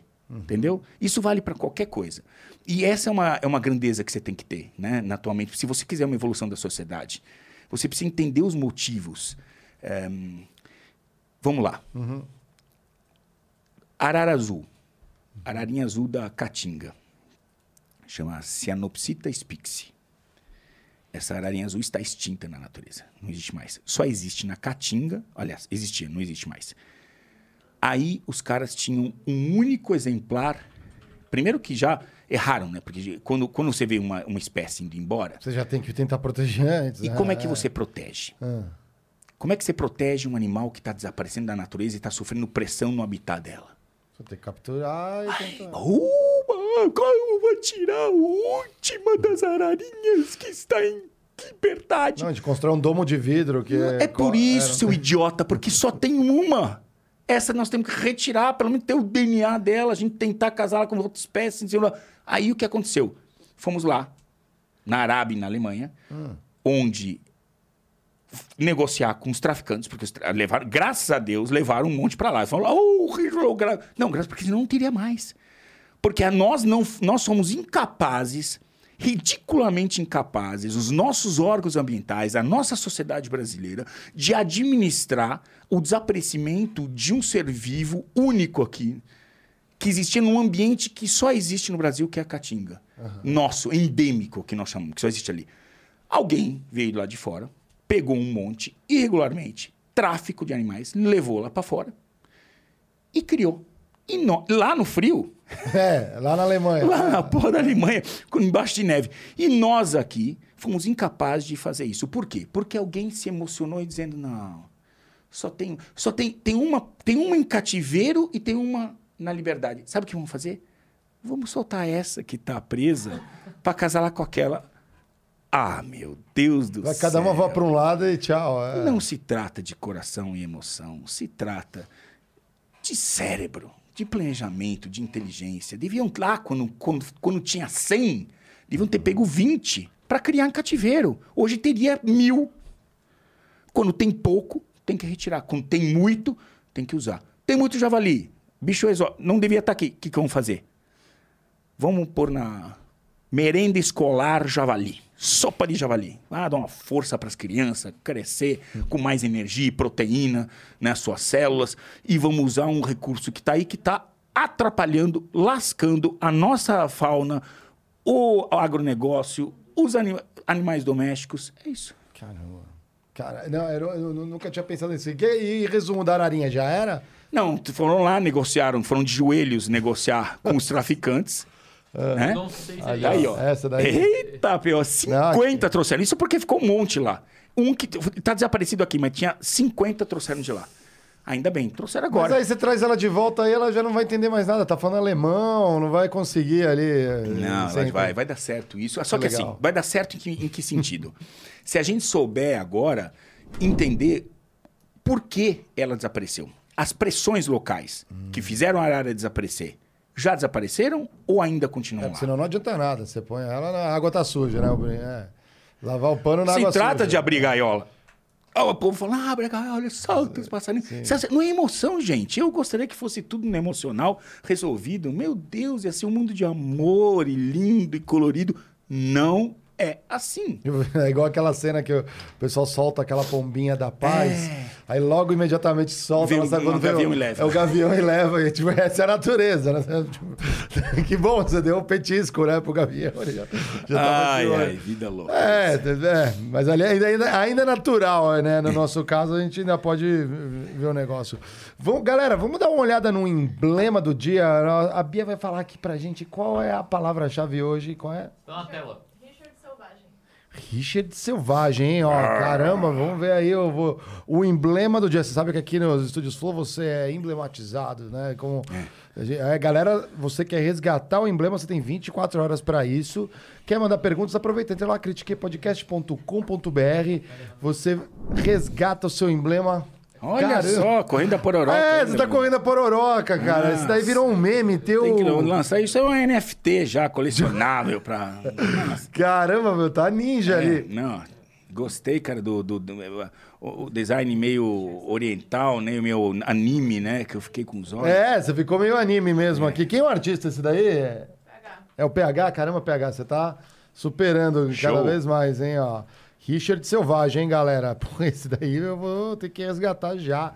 Vai estar competindo. Tem um mercado de emblemas também. Se você depois de 24 horas não conseguiu, tem uma galera que resgata e sai vendendo ali. Você pega seus Sparks, o mesmo que você usa para mandar perguntas, fazer os seus propagandas, aqui você pode usar para pegar o seu. E a, galera aqui, o Isaías, que é o nosso cara dos cortes aqui, preparou uma surpresinha aqui também nesse lance da pororoca aqui. Vamos soltar aí, Otis, ali do... Que isso aí ficou emblematizado. Eu lembro que eu falava assim, caramba... Isso foi minha entrada na internet. É sério? Foi, marcou minha entrada na internet. Eu nunca acreditei na internet. Você tava na TV, Sou um então. idiota, né? Um velho idiota, entendeu? Ah, E aí, isso, quando saiu esse negócio, bombou. Milhões, milhões de pessoas eu vou viram. botar meu fonezinho aqui pra Não, ouvir acho que não vai também. precisar de fone não, mas talvez precise. Tá, vamos ver aqui. Que, que, que boa essa, gostei dessa observação. Não vai precisar de. Talvez É precise. É que eu Precisa. fiz o teste antes, mas esse negócio é meio duro. É, a gente, quando a gente fala assim que os nossos funcionários são aleatórios, é, é justamente isso.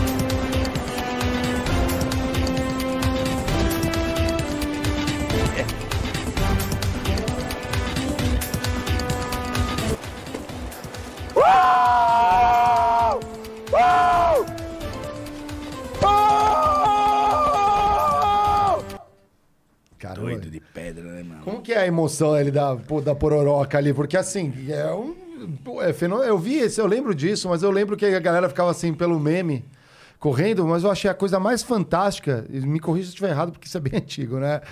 Que é. Depois você achava um, um peixinho que ficou preso. Foi também, não. Pô, galera, isso que eu falei, cara, olha que louco, porque eu nunca, eu não tinha ideia disso, né? Pô, alagou toda a área ali, alguns peixes ficaram presos ali, e aí os animais, aves, né? Jogou vêm- pra fora um monte de peixe. É, nas, mar- Ali nas é margens. pau, pedra. É o fim do caminho, são as águas de março, no, no fim do verão, cara. Ali o negócio é. Adrenalina foi lá em cima. Eu cheguei a surfar depois, essa- duas vezes essa onda aqui, mas eu vou dizer uma coisa pra você. Eu não, essa era a primeira vez, eu não sabia que isso era assim, desse jeito. Não tinha ideia. Eu achei que era meio, porque a gente. Isso vale quando você.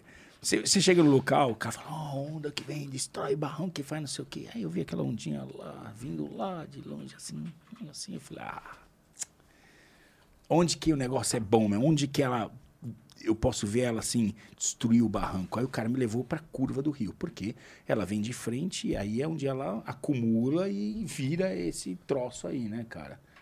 Aí, a chama aqui. É você surfando ali? É. Acho que. É sim, é. É sim, é.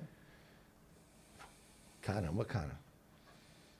Porque, ela te puxa pra frente, pra trás, pra frente, porque ela tá estourada assim. Ah, Aí eu não queria. Porque se eu errar a, a subida, aí eu me fudi, cara. Aí eu, eu não posso errar. caramba, meu. Nossa, deve ser uma turbulência embaixo da prancha ali. É, eu não sou. o- Eu não sou o O Scooby. O Scooby, né, mano? Então, mas, mas enfim. Não, irado, hein? Mas é uma onda infinita, as pernas É, cansam, né? embora, Uma hora, embora, né? Que você vai fala embora, assim, vai embora, vai né? embora, Vai embora. Caramba, que legal, cara. E aí a emoção deve ser enorme.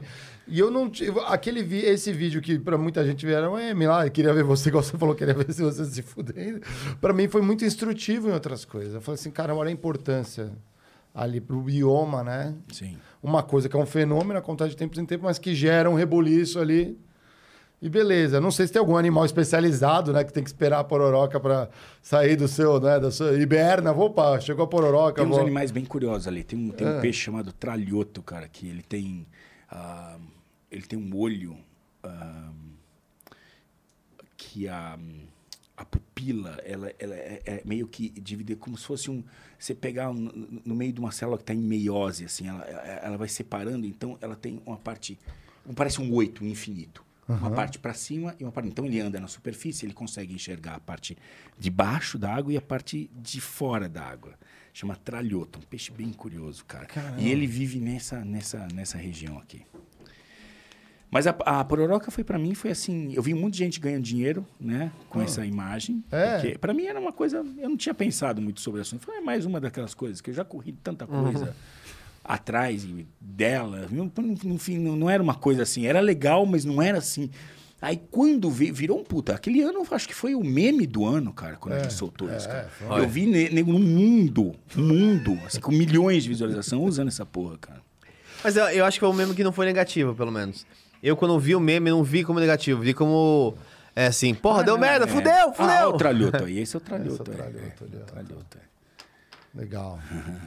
É, não, é, a gente tava comentando justamente o, essa parte ali, selvagem. A adrenalina deve ter subido. E aí, depois, como que você fez que passou ela? Você, você teve que olhar pra produção e contar quantos ainda estavam ali ou deu tudo certo? Não, só tava eu e o negão.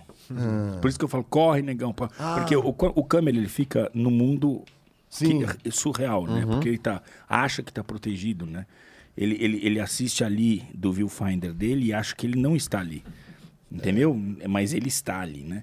E aí eu tive que gritar pro negão, porque o negão, a água começou a vir em direção e ele, ele ali, né? Em Pave do Colosso. E eu comecei a gritar, corre, negão, corre, sai daí, negão, corre, negão. E ele sai no Aí ele pior. arranca o tripézão lá e vai embora. Cara, isso é irado. Essa é a coisa. Como que você faz um planejamento né, de estrutura pra, pra cobrir isso? Sempre, isso é uma das coisas mais intrigantes. Não, né, hoje né? sim. Hoje sim. Depois eu voltei duas vezes pra lá. Aí eu já. Aí eu tava. Aí tinha bombeiro, tinha não sei o que. Tanto você viu que ali tinha cara com jet ski. Sim, aí mudou. eu. Quando eu fui a segunda vez, aí. Aí eu entendi. Aqui, Aí Aí arrasta se galho, aqui né? é melhor Então- não brincar. é. A gente se estrutura. Hoje mesmo, cara, a nossa, a nossa, a- a- o nosso é um circo. Eu vivo hoje um circo, né? Eu tenho um. São três ônibus, né? Que e mais um- uma caminhonete, que faz parte com uma carreta ainda, que tem um gigante que tem um gerador, que a gente percorre o Brasil. Hoje, o Brasil Biomas, ele, ele é algo que eu sempre quis fazer, mas a, a televisão, ela não tem condições de segurar uma onda dessa, porque você não consegue fazer um. Para sair eficiente, não consegue fazer um planejamento adequado. A primeira vez que eu caí na televisão foi na TV Futura. Era 2004, alguma coisa assim, quando eu fui contratado. E aí, é, é Globo, né? E aí, as meninas que eram da produção, é, eu fazia um programa. é, Globo é muito profissional nisso, né? Fazer, eles, eles põem, pegaram um material meu, passaram para várias. ahn, grupos de idade, né? Para ver qual grupo de idade tinha afinidade, se identificava com aquele tipo de material. Então eles é, é, é, estabeleceram um range, né? Daqui falaram crianças de tal idade, tal idade, não lembro qual era, que gostam desse tipo de material e que para eles que a gente vai produzir. Então a sua linguagem tem que ser adequada para esses caras. E aí, então era mais infantilizado. Então, eu vamos falar sobre morcegos. Então eu começava o programa pendurado ao contrário. Ah, aí vamos falar sobre caranguejo. Então eu tava o mangue, aí pá, eu saí de dentro do mangue. Era mais, era mais uma Sim. coisa mais caricata, bem pra criança, que eu acho que também me acompanhou muito na minha vida. Eu sempre fui meio, como o Negão falou, eu sou meio anti-herói, sabe? Cara, eu não quero ser o cara fudido. Eu sou que cara tropeça. Vou ver a sucuri, encosta um pedaço de pau, blá, cai dentro lá embaixo da sucuri. Então, essa, essa coisa eu sempre tive, assim, de não ser o cara... Ser um cara normal que se fode, que faz as coisas do dia a dia e tal. Então, eu gosto dessa coisa mais natural e não ser o, o fucking hero, sabe? E... por- Até porque não é. E aí... é, ah, tô falando do circo, então. E, e aí a- a- as meninas falaram assim: bom, beleza, você vai gravar lá no Espírito Santo. é, ok, primeiro contrato, nós precisamos saber todos os animais que são possíveis você encontrar ali no, na, na- nesse, nesse material de Mata Atlântica. Todos? Eu falei, e precisava não só um nome, mas precisava levantar uma ficha. Eu falei, mas gente, é melhor eu ir lá vê o que encontra e fazer a ficha desses bichos. Eu falei, não, a gente precisa saber tudo antes. Ou seja, nossa, como é cansativo. Então, não tinha. Então, ah, hoje, o que, que eu faço? Hoje eu faço, eu tô, produzo para a internet, é, tenho meus patrocinadores, criei um modelo onde eu não dependo necessariamente do AdSense, eu tenho meus patrocinadores, porque é, a gente conseguiu dar espaço é, para uh, empresas que na televisão não tem grana para pagar Aham. e eu consigo dar um retorno para eles em visibilidade, né? Eu tá bom, que eu, eu fui trabalhando em paralelo, né? Eu fui de não sei quantos anos agora, cinco anos. Eu te- já tava, tava tô ainda né, Nerdil, né? Ainda tá passando, mas eu tava produzindo aquela época Nerdil e eu tinha dinheiro para vamos dizer, ir levando o canal para que o canal fosse e fui trabalhando no canal, trazendo influenciadores de, já que já já estavam na, na plataforma, fazendo eh, collabs, fazendo isso trazendo os caras e fui trabalhando até que o, o canal tivesse o meu primeiro canal, hoje eu tenho quatro, tivesse já um certo número, né? E aí é, começou, a, eu comecei a bater em porta de empresa e falar, pô, tem espaço. Eu comecei atrás, não sei o quê. Eu já, já tinha essa experiência de televisão, de correr atrás de, do final da minha carreira de televisão é, de, de patrocinadores. Então, fui batendo na porta e buscando tal, caras que tinham sinergia com aquilo que a gente vai fazendo. E fomos criando, abrindo a boca do funil, né? Eu sou um cara hoje de, do selvagem, né? Eh, Você olha para mim e fala, ah, você é do selvagem, não sei o quê, porque esse é meu DNA, mas eu abri muito a boca do meu funil. Hoje, 60% a 70% do meu faturamento vem do pet, não vem do... Quem paga a minha conta para eu poder brincar de Brasil Biomas, que é onde eu gasto mais dinheiro, é o pet. É, porque não tem muita gente no pet, tem pouca gente no pet para fazer. E o pet faz parte da minha vida, por isso eu criei a Casa dos Bichos também, onde eu tenho, né? Depois criei um canal chamado Mais Pet, e, e- enfim.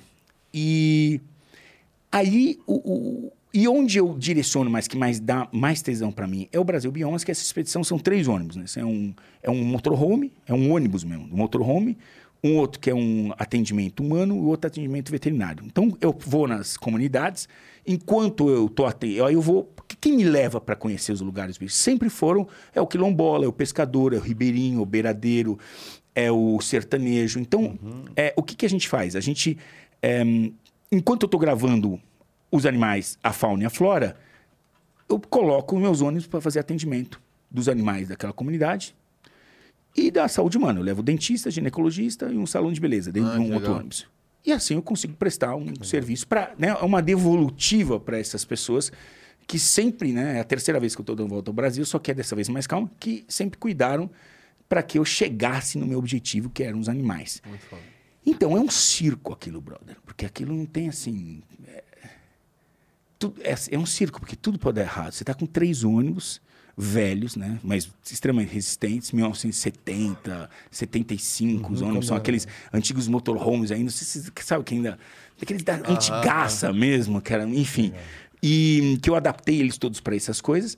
E a gente sai fazendo essa história toda, entendeu? E é um negócio muito doido, cara, entendeu? Porque a gente tá na estrada o tempo todo, passando por toda a experiência e fazendo esses atendimentos e, e gravando. Então hoje é assim, hoje é o, é o, é o produto onde que eu tenho meu coração envolvido, mas não necessariamente é onde tem a grana envolvida. A grana vem de outras fontes.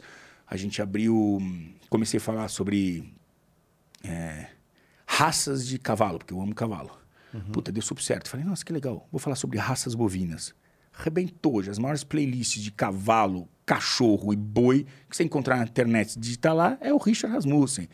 Então, não sei, colou. E eu fui, aí eu fui fazer raças suínas, raças caprinas, raças ovinas. Comecei a entrar no agronegócio, comecei a mostrar boas práticas também do agronegócio, porque eu já estava lá vendo o que estava acontecendo. Porque, né? Porque a gente só vê as coisas ruins. Eu falei, ok, tem as coisas ruins, esse a gente tem que mudar. E, e- e quais são os exemplos que a gente tem que seguir que são legais? Alguém precisa mostrar isso, né? E alguém com relevância. Então, fui meio na contramão do que ninguém fazia, que tava resu- é, e, e, na verdade hoje os nichos desses caras que quer canal do boi, canal não sei o quê, que é, é dentro da bolha. Ou eu não sou dentro da bolha. Eu não estou na bolha do agro. O meu público é outro. Então eu, eu fui levar essas informações eh, do agro para um público que não é da bolha e que quer saber. E que quer saber a verdade. Essas pessoas querem saber a verdade. Porque hoje a gente é- sempre leva. Parece que nós estamos num mundo onde tudo tem que ser. A gente tem que ser influenciado pelo- pelas coisas ruins, cara. Você quer. É, olha o noticiário, só coisa ruim. Onde você olha só coisa ruim, a gente não vê alguém falar de coisa boa, cara. Só vê falar de coisa ruim, cara. A gente teve um exemplo desse. Aconteceram é, coisas já na história dessa companhia, né? É, que dão errado. São merdas que a gente tem que lidar e, e- e agir sobre, né? E aí é, surgiu um boato em é, grupos de WhatsApp que a gente estaria fazendo uma coisa errada. E a gente mostrou tudo bonitinho tal, mostrou os nossos projetos, os projetos que a gente tem é, de pluralidade, etc. E não vou falar, não- porque não tem porquê mesmo. Era jornalista. É, aí o jornalista falou assim: Ah, mas se tá tudo certo, então não tem matéria. Aí eu falei, É. porra, Ele, é o, é o- ele só quer o.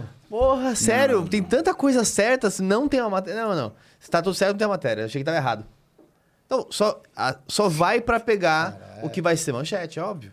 Isso que é o difícil. Por isso que eu acho que é tão legal que a internet também criou isso, né? A oportunidade de você ter diferentes autoridades que estão mostrando caminhos diferentes.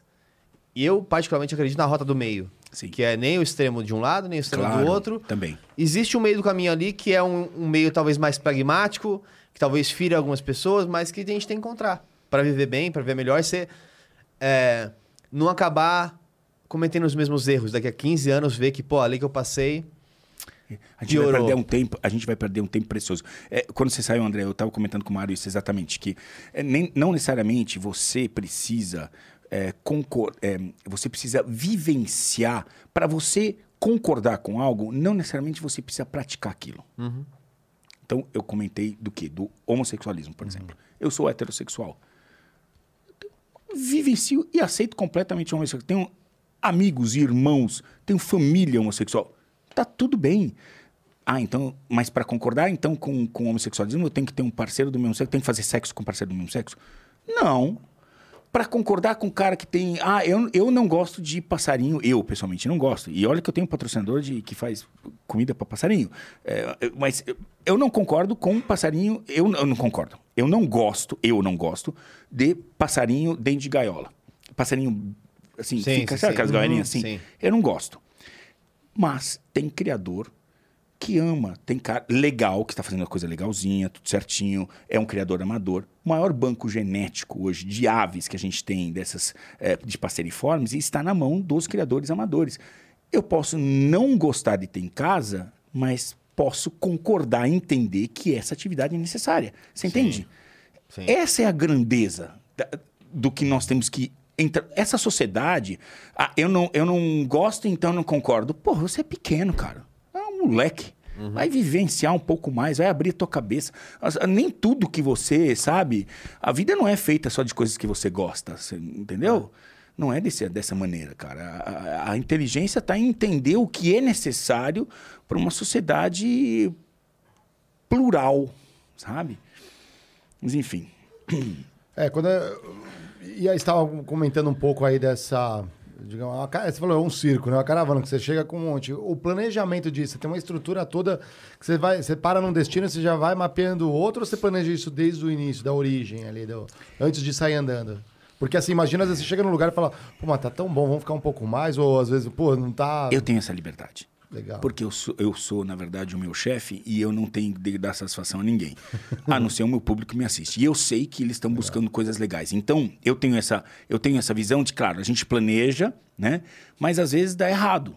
O peixe que você foi pescar não, não pescou, o, pneu furou, coisa da canela. E aí você tem que fazer adaptações. É, eu sempre gostei, quando eu estava na, na, na- na televisão, eu sempre brigava por isso, por orçamento. Eu falava, gente, não me não marque o hotel em que a gente vai ficar. Me dê o dinheiro do hotel e me dê a liberdade de escolher se a gente vai ficar lá ou lá, porque de repente o hotel que você está é muito longe do que do que está acontecendo. Cara, não é assim. É, eu tenho que seguir aonde está a matéria. Eu tenho que ter essa liberdade. Liberdade é o que vai trazer uma boa matéria. Você sabe que vão gastar 10. Me dá os 10. Eu vou trazer os comprovantes dos 10. Tá? E, aliás, nem sempre conseguia, né? Porque os lugares que a gente ia não tinha os compromissos. Isso é uma história engraçada que eu vou contar. Ah, conta. Eu trabalhava na pra, pra Record, né? E aí, eu sempre fui o, eu sempre fui meio ah, meio anarquista. Eu sou meio anarco, cara, entendeu? Caótico, é. É, meio caótico, entendeu? É, mas do bem, assim, sabe? Não sou caótico. Eu, eu sou um caótico dentro de uma organização. é, eu acho que tem que ser tudo quadradinho, tem que ser mais redondo, mas, é, enfim. E aí, tamo lá. Puta, a luta, a grande luta de uma equipe como a minha era ir em lugares que são longínquos e trazer documentação efetiva daquilo que você está gastando. Por quê? Porra, você terminou um trabalho, você vai no flutuante da Amazônia, você fala assim, tá, me dá, sei lá, um- um- um- um- uma carne lata, uma sardinha, uma maionese, não sei o quê. Dá uma nota fiscal. Não tem nota fiscal, bro. Não tem nota fiscal. O cara vai te dar um papelzinho desse aqui, escrito maionese, não sei o quê, se muito. Eu pegava isso. Aí o auditor, o auditor da. Record. O auditor da Record, ela falou, isso aqui não está aceito. E uma briga, uma briga para aquilo. Eu falei, gente, não tem sentido. Aí um dia eu fui lá, tinha saído da sala da auditoria. Já era dia de... Você fala, tô, tô roubando uma Minhas- maionese, que é um é, programa mó caro. Minha tô- última prestação de contas toda bagunçada, os caras com um monte de coisa. Até em. é, é, é, uma vez passamos numa. Como chama? Pedágio. Era um pedágio que era. Tinha acabado de ser construído, era, não era um pedágio de verdade. Era um pedágio que fizeram uma casinha lá e estavam cobrando dentro de um negócio de. de cabine que parecia mais um banheiro químico, cobrando a porra do negócio. E, e- e me deram um papelzinho. Eu levei o papelzinho que era esse, era cinco reais. Então eu falei assim: tá, cinco reais de volta, não vou ficar. Nem tem que ligar para pedir. Falei, não vai ter. Mas enfim, tava naquela briga com a auditoria. Eu falei: é bom, eu tenho uma viagem. Eu falei, negão. Vamos tomar um café, já estamos dentro do nosso período, tem o direito a café, almoço e jantar. Falei, vamos tomar um café aqui na, na, na lanchonete da, da Record, meu. Descemos lá, tomei um lanchinho, café, não sei o. Fu- Fui lá, paguei, falei, me dá o- uma nota fiscal. Falei, não tem nota fiscal, tem, pode ser uma- um print da máquina? Eu falei, pode. Só escreve atrás para mim, lanchonete da Record. E um printzinho da tua máquina, já que você não tem nota fiscal. Nossa, falei, obrigado, senhor. Peguei aquele printzinho, fui lá na auditoria. Posso entrar? Eu falei, olha, acabei de consumir aqui, aqui. Bom Retiro. Dentro da lanchonete da Record. Não tem nota fiscal. Me deram esse recibinho. Falei, porra, tá de brincadeira comigo. Eu falei, leva isso pra chefia, cara. Isso aqui não é. é- cara, aqui não teve. Imagina num flutuante na Amazônia. Bom, enfim, acabaram, enchi tanto saco que acabaram mudando as normas lá. O dinheiro nas nossas refeições não tinha mais que entregar nota, Era podia valor, gastar, valor sei por lá. diário, que é muito mais É, fácil. é mais Quando você começa a Pelo amor de pensar, Deus. mas Até porque tem se eu gente com- que pode roubar, pode comer 10 Mas reais não, e não, você guarda não pode 90. roubar. Não, não, peraí. O problema é dele. Se ele passou fome, comeu milho, Exato. em vez de comer caviar, sei lá. Ele gastou, não comeu, economizou para levar para casa. O problema é dele. Exato. Ele tinha direito a comer aquilo. É direito dele. Ele não comeu, resolveu fazer... Aham, eh, ma- gastou, é. é. O problema é dele, cara. Não é não. Tem que ter É, satisfação disso não, cara. É, É, é- é alimentação, Você cara. perde mais tempo controlando isso e mais. Eu fazia. Uma vez eu me enchi o saco que eu tinha isso. Eu fui na Costa Rica, nessa mesma na Record. Fui na Costa Rica, cheguei no primeiro dia, eu falei, já vou resolver essa porra agora. Fui num McDonald's, chamei o gerente, falei, mano, tá aqui, ó, 100 dólares. Eu falei, eu quero tickets de 100 dias, de, de 30 dias que eu vou ficar aqui, pra não ter encheção de saco de eu ficar me preocupando, porque senão eu perdia mais tempo concorrendo atrás de nota fiscal do que no coisa. Só pra não ter encheção de saco do meu dinheiro de alimentação e da minha equipe. Dei os 100 dólares falei, tá, beleza. E fui embora, tranquilo. Falei, ah, nota no McDonald's, foda-se, eles não, não querem. E fui trabalhar e comia nas coisas, não, é, sem preocupar em pegar nada. Voltei depois de 30 dias. Falei, e aí, meu irmão? Falei, ele falou, esqueci. Não se preocupa, eu vou tirar um print no valor, porque McDonald's, de um dia só, eu te dou todo o valor da alimentação de 30 dias. Peguei aquele rolinho, fui lá na, na auditoria e falei, tá aqui, ó. Ele falou, você tá brincando, né? Eu falei, irmão, isso quer verdade ou mentira? Eu falei, é isso, cara. Eu passo mais tempo atrás dessa porra. Não, eu fiquei 30 dias aqui na Costa Rica e eu me alimentei só no último, que a gente tava muito faminto e comemos tudo de uma vez, né? Não Não está aprovado. Mas tá provado. É, eu na minha auditoria não, estaria, apro- não teria aprovado isso, não. Onde que coube? Você fala, cara, tava. Não, mas é comida, entendeu? Não era uma produção, não gastei com nada. Era comida. Comida eu posso, é minha. Se eu não comer, problema, eu não tô, hoje não tô bem. Eu tenho que comer porque eu tenho que levar a nota fiscal de hoje. Não. É, é meu, é meu dinheiro, cara. Eu como se eu quiser, é meu problema se eu como, não como. Né? E tanto que mudaram essa regra aí. Hoje o cara te dá a verba de alimentação e você não tem que levar nota fiscal porra nenhuma. É. Nas É mídias você passou, você falou que você passou no Futuro, mas também passou na Record, SBT e o quê? Band também? Tudo. cara. Tudo. Ah, eu sou uma prostituta da televisão. Eu fui em todas. A última foi a TV Cultura. Não ganhei um centavo, mas eu queria entrar na TV Cultura. Queria, pelo prazer, porque é a TV Cultura. Sim. TV Cultura tem uma série de exigências e normas.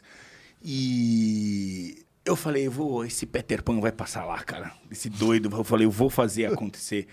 E, e teve, a gente tem um ano de Pantanal que a gente exibiu lá. Não valia a pena renovar, inclusive queriam renovar agora para os Pampas, mas é, o que acontece? São dois trabalhos. A curva dramática que você tem na televisão é diferente da internet. Se eu falar pro cara na internet, num programa de meia hora, falar assim: Vamos, estamos em busca do grande peixe da Amazônia. E vou lá, em busca do grande peixe. E fico meia hora enrolando para os últimos cinco minutos falar, agora sim, peguei. O que o cara faz? Ele pega o cursor e faz assim, e vai pro final.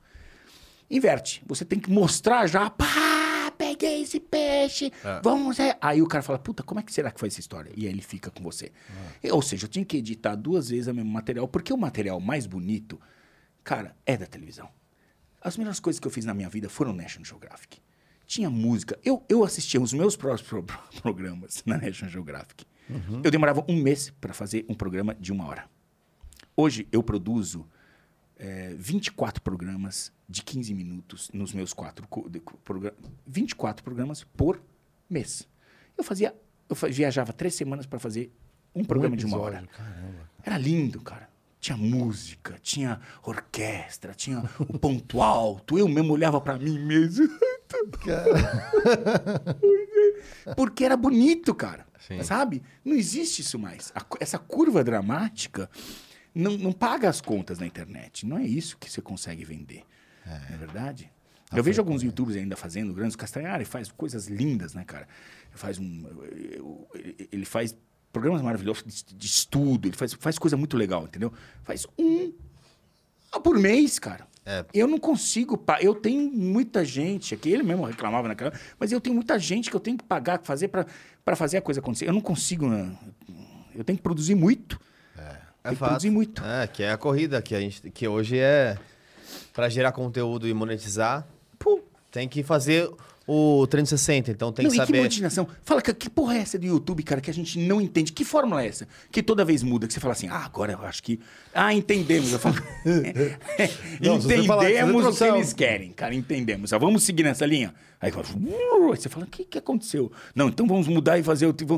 É uma eterna busca Eterna por busca. algo incompreensível, cara. É, que em geral depende muito também dos concorrentes. Por exemplo, ah, é, concorrentes estão vindo muito forte em conteúdos cursos de até 3 minutos. O que, que ele faz? Ele pega o seu o algoritmo dele, E prioriza. que tá priorizado mais para longas durações de retenção, e joga pra, tipo assim. Começa a popular a tela só vídeos de 5 minutos. Pra fazer concorrência. E aí você, você que aprendeu como que era o algoritmo, de fazer mais de 10 minutos, Sim. porque cabe o primeiro e o segundo. Caiu, O tá? segundo. Já caiu. Tem que avisar, peraí que eu vou ligar pro meu menino aí. Eu não sabia disso, cara, que mudou isso aqui. É, já- já vai- Ô, Gustavo, mudou, agora é cinco minutos. É, agora é porra. 5. Corta aqui. É. Daqui a pouco vai ser 10 segundos. Você tem que cara, você vai tirar um pirarucu lá do. Vai puxar ele em 5 segundos. É É, isso. é, só GIF, assim, ó. Você, é, você Não, tira agora, a escama, né? Você puxa uma Filme pornô, aquela história toda, é só gozada que aparece. Pronto, não quer, quem quer ver nem como o cara chegou ali e aconteceu aquela coisa. Não tem a historinha, não, tem. derramou Não tem um vinho. historinha gostosa, aquele negócio que você vai Não tem mais pizza, não tem Acabou. mais- Não, é só a gozada que Pegador de pizza. Tá é, mas, é, aí, é, mas acho que é yin yang. A galera às vezes quer ir pro mais curto, tem a galera que é, quer ver uma coisa mais, um conteúdo, mas daqui a pouco tem. É um- muito, é, não tem tempo, né? Tudo aqui, né? É, o cara tá rápido. vendo 10 mil conteúdos ao mesmo Mas é tempo. que estão vendo. ó, ó, Aí, galera, quem tá assistindo aí o Critiquei, deixa uma abelhinha aí, que- é uma abelhinha trabalhadora aqui, Ah, ó. aqui, ó. Deixa uma abelhinha. Traba... Deixa uma se você tá curtindo e deixa duas se você tá fazendo alguma coisa junto enquanto você tá ouvindo esse podcast. É, pra gente saber o. Pra gente saber a estatística aqui. Quem tá ótima fazendo uma coisa junto ou quem tá só. tá de olho aqui Primeira tela ou Richard segunda aqui, tela? É, primeira tela ou segunda tela, né? Como É. no game. O... Pô, a gente tem uma- você tem um lance legal que é também dos animais selvagens. Que, a, gal- que tem uma moda também, né, da galera que busca os pets exóticos. Pets exóticos. É, é muito embaçado aqui no Brasil o cara ter um pet exótico. Eu, eu queria ter um lemure. Será que rola? Putz, eu não. Não, que triste. É. Mas, então, mas aí que está. Ah, um lêmur é um animal lá de Madagascar. Mas, por exemplo, e se eu dissesse pra você que um saruê, que é um tipo um gambá, é um bicho Uhum, conheço. legal pra caralho. Porra, pra mas já tomei umas, eu- uma vez um saruê entrou, eu morava no, no interior, em República, de estudante, um saruê invadiu a casa e eu tinha um fila brasileiro lá na casa, era o Saddam. é, você assim? conheceu o Saddam, né? Não. E o, pô, o fila é um cachorro enorme. E aí ele latia por trás de uma porta, eu não sabia o que era. Ele deu a volta pela sala, assim, entrou, era uma casa, parecia uma casa de praia. E ele não parava de latir, não parava de latir. Eu ouvi um barulho meio, um, um uma coisa assim. É. E aí era um barulho assim estranho. Eu falei, caramba, o que, que o Saddam tá latindo aí pra. Era alguma coisa, era um saruê. É. O saruê é como um gambá, né? Ele, tem, ele É. dá um ataque de rabo, assim, o cachorro não conseguia. Não, que ataque ele não faz nada. Não faz nada, mas ficou, ele ficou encurralado e mostrava Um os dentes. ele Pokémon, fica- É, exatamente. É, exatamente. É um Pokémon. Eu não conseguia puxar o fila ali, aí, aí, eu- aí chegou outro morador, a gente puxou o cachorro e o bicho, ele tava comendo a ração do cachorro. Ah, Já entrou no... A gente morava perto do Cachorro Rio também, do matou Rio ele. Paraíba, aqui Cachorro lá ele. Não, não, conseguiu. Ele... Aquele cachorro só tinha tamanho, era um cagão. é. Eu já tive muito problema com isso também. Ah, é, era um cagão, Meu- mas meu assim... pai tinha canil, que eu já comentei com vocês, e no interior tinha muito saruê. Já comeu ração, furou saco de ração. Infelizmente, alguns cachorros já mataram algum saruê várias vezes. Mas você acha legal, porque ele é feinho. Não, Mas é bonitinho, é ele bonito ser feinho feio. bonito, é um feio bonito, ele meio despenteadinho. Isso, é. Ele, ele, é, um- é um- é um bicho legal. E Você poderia ter um bicho desse, por que não? Você fala assim, ah, mas tem que ter cachorro e gato. Says who? Quem que falou isso, cara? Tem um monte de bicho legal. Eu acho assim, eu acho que no Brasil a gente devia abrir mais as portas, especialmente para esses bichos que são muito comuns.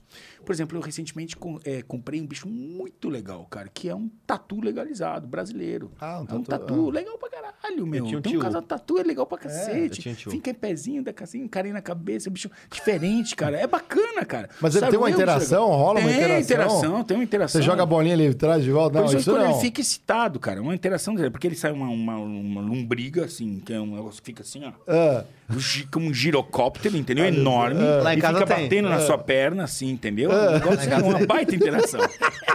como se fosse a língua de um tamanduá, assim. É entendeu? isso, Ah, mais ou menos isso. ah. Não, eu tô brincando, mas assim, é um bicho legal. É- é a gente sair do tradicional, por que não, né? É, criar animais que são é, da nossa fauna Exógeno, silvestre. é. É, melhor do que trazer cara, cara de fora e, e- e correr o risco de uma introdução. É, trabalhar caras da nossa fauna. Se a gente tivesse uma abertura maior nos animais da nossa fauna, ia ser legal pra cacete, cara. Tem um monte de bicho bacana. que a galera cria Ouriço, cara. Ouriço é um puta bicho legal. É, gambá é um bicho legal.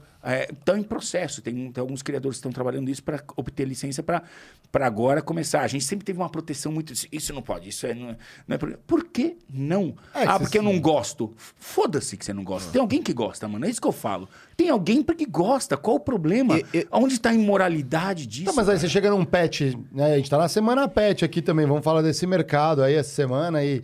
Aí eu chego num pet é assim, é cachorro, gato, quando muito acha um passarinho, papagaio ali, peixe, e é isso. Não Então, tem... qual o problema de reproduzir? Se você está reproduzindo com matrizes legais, faz uma reprodução certinha, comprovada, tá com.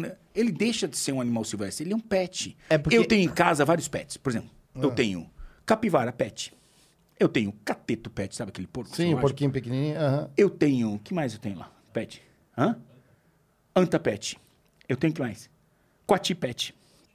Ah, Coati é legal. Nem Ah. to- Então, mais ou menos. Tem alguns bichos que não são tão legais. Por exemplo, eu acho que tem bicho muito mais legal do que esses todos que eu falei e que a gente hoje não trabalha. Tem ah, aquele gambazinho verdadeiro, né? Que chamam de zorrilho, cara. É, que é aquele pretinho com... Listras que- brancas, né? Que, já- é, hoje é mais americano, americano, mas né? enfim. Que- É, mas tem um desse parecido brasileiro que é um bicho legal pra caralho pra ter. O gambá é um bicho legal pra caralho pra ter. Ah, os nossos ouriços são bichos legais pra ter. Tem um monte de bicho bacana. Por que não? É o que eu falo. Tem demanda pra isso? Tem gente que quer pagar pra isso? Por que não? Porque tá reproduzindo bichos da nossa fauna, cara. Qual o problema? Ah, eu não acho que isso é... Eu não acho... Por exemplo, se a gente tem ave... Aí, a- gente sempre teve dificuldade no Brasil. Aves era, era mais, mais comum. De ter serpente, réptil e lagartos, não sei o quê. É, eu tive um tio que virou, inclusive, é, selvagem. Que, fugiu e foi morar embaixo da piscina. Eu tive um tio, era um tipo um lagarto pequenininho, um réptil Isso. pequenininho. Não, pequenininho, mas fica grande. É, fica grande, mas ele ficou assim. Ele tinha uma iguana, uma iguana mas tinha também esse tio que era um marronzinho, assim, ele ficava assim. E, cara, eu gostava de ficar, tipo, ficar na, à tarde na, em casa vendo é, alguma coisa depois que eu voltava do, do colégio. Ele ficava aqui assim em mim, assim, ó. Tipo, sentado no sofá, ele ficava aqui assim, bonitinho, eu ficava fazendo carinho nele e tudo. Normalzinho. Aí um dia ele fugiu, fugiu, fugiu, é um chácara, né? É, a gente descobriu, eu descobri uma vez que ele tava morando embaixo da piscina. Porque eu vi ele quando eu saí pra fora, ele correu assim. Aí eu fui atrás dele, fui pra pegar, peguei assim e falei assim: Ah, achei o tio. Na hora que eu falei o tio assim, que eu voltei, ele tava assim, ó. Nossa, mas eu soltei, eu falei, meu Deus, virou selvagem. Porque foi três anos depois, imagina, ele viveu três anos. Ele já nem lembrava de selvagem, você, virou- É. Sem a gente Mas a coisa boa é que era um bicho nacional. E se ele escapou ali, vamos dizer, dos males o menor. Quer dizer, Sim. entende o que eu quero dizer? É. O ruim é quando você traz os caras de fora e acontece isso. Então a, a gente tem que estimular isso. É, são bichos nossos. Qual o problema de criar, cara? Se a gente tivesse criado arara azul da Caatinga, teria hoje mais arara azul da Caatinga. Entendeu? Porra! Mas aí põe a É lei. com Não pode. Moura agora, Não né? pode. Passa cinco anos, 15 anos, sai. Não, mas é que aí também é assim, se- se- tem- é, é- é- é regulamentar e fiscalizar. O problema às vezes está na fiscalização. Mas porque aí- fiscalizar o quê? Não, por exemplo, pegar as araras azuis, se a gente tivesse, fosse permitido. Aí imagina que tivesse uma. Porque Mas como não é, que, não é que qualquer um ia pegar e tirar. Não, isso tem que ser. Ah, tá, não, não, peraí, por- peraí, peraí. Então, co- como é que funciona hoje? É.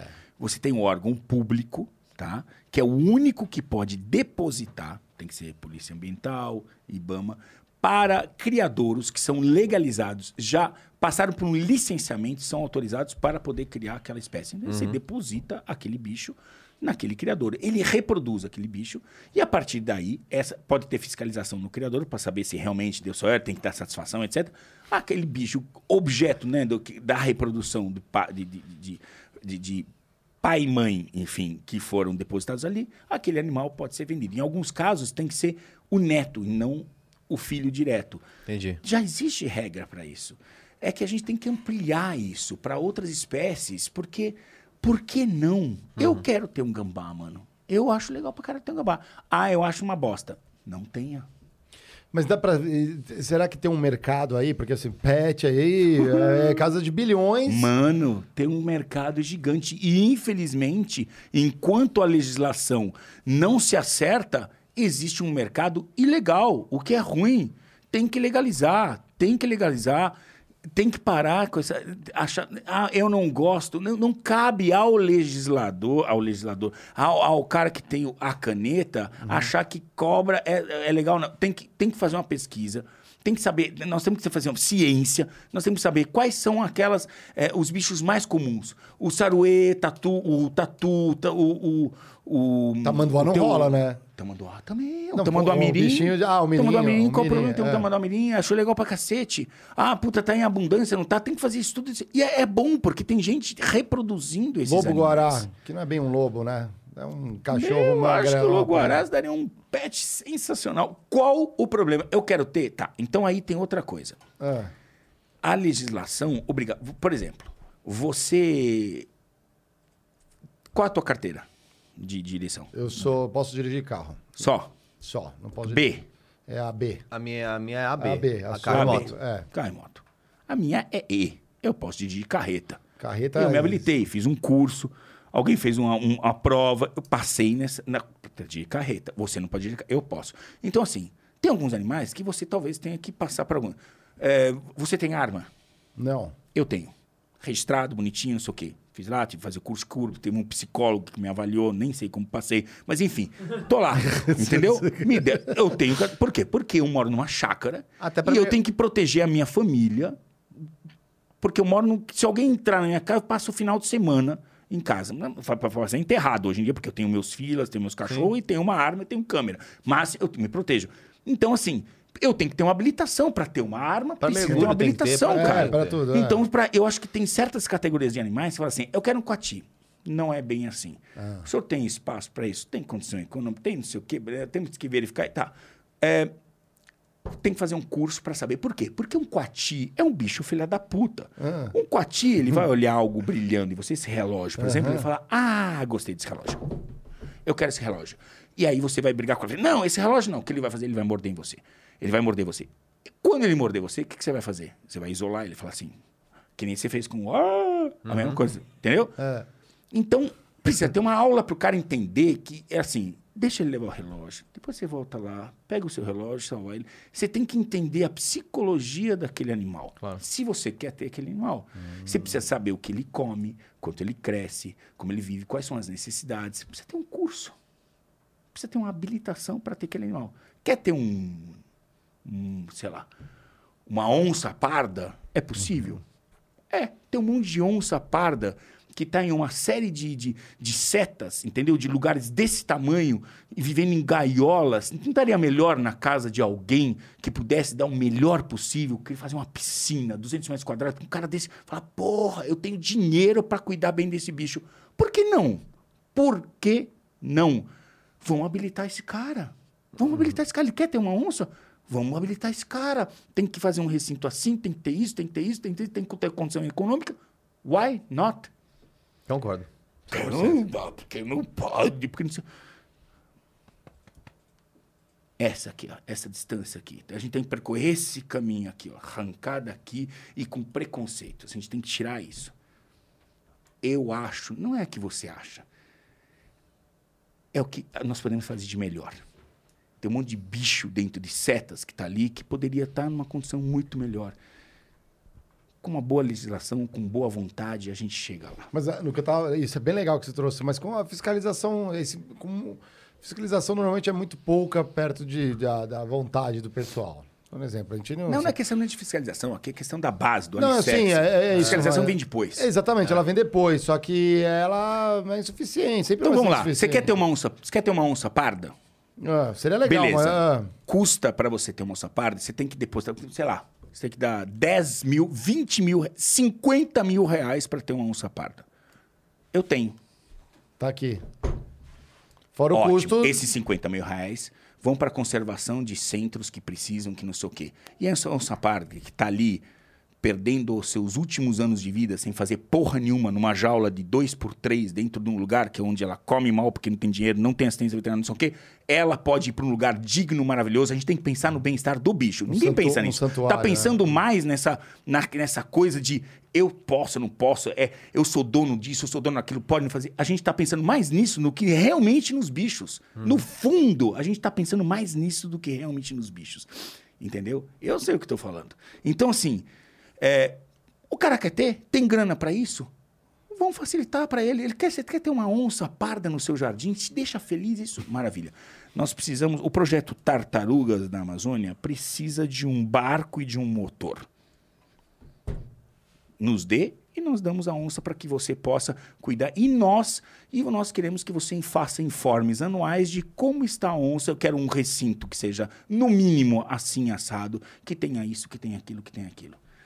Aonde está o problema disso? O bicho tá ali, fudido, dentro de uma jaula de 2 por 3 brother.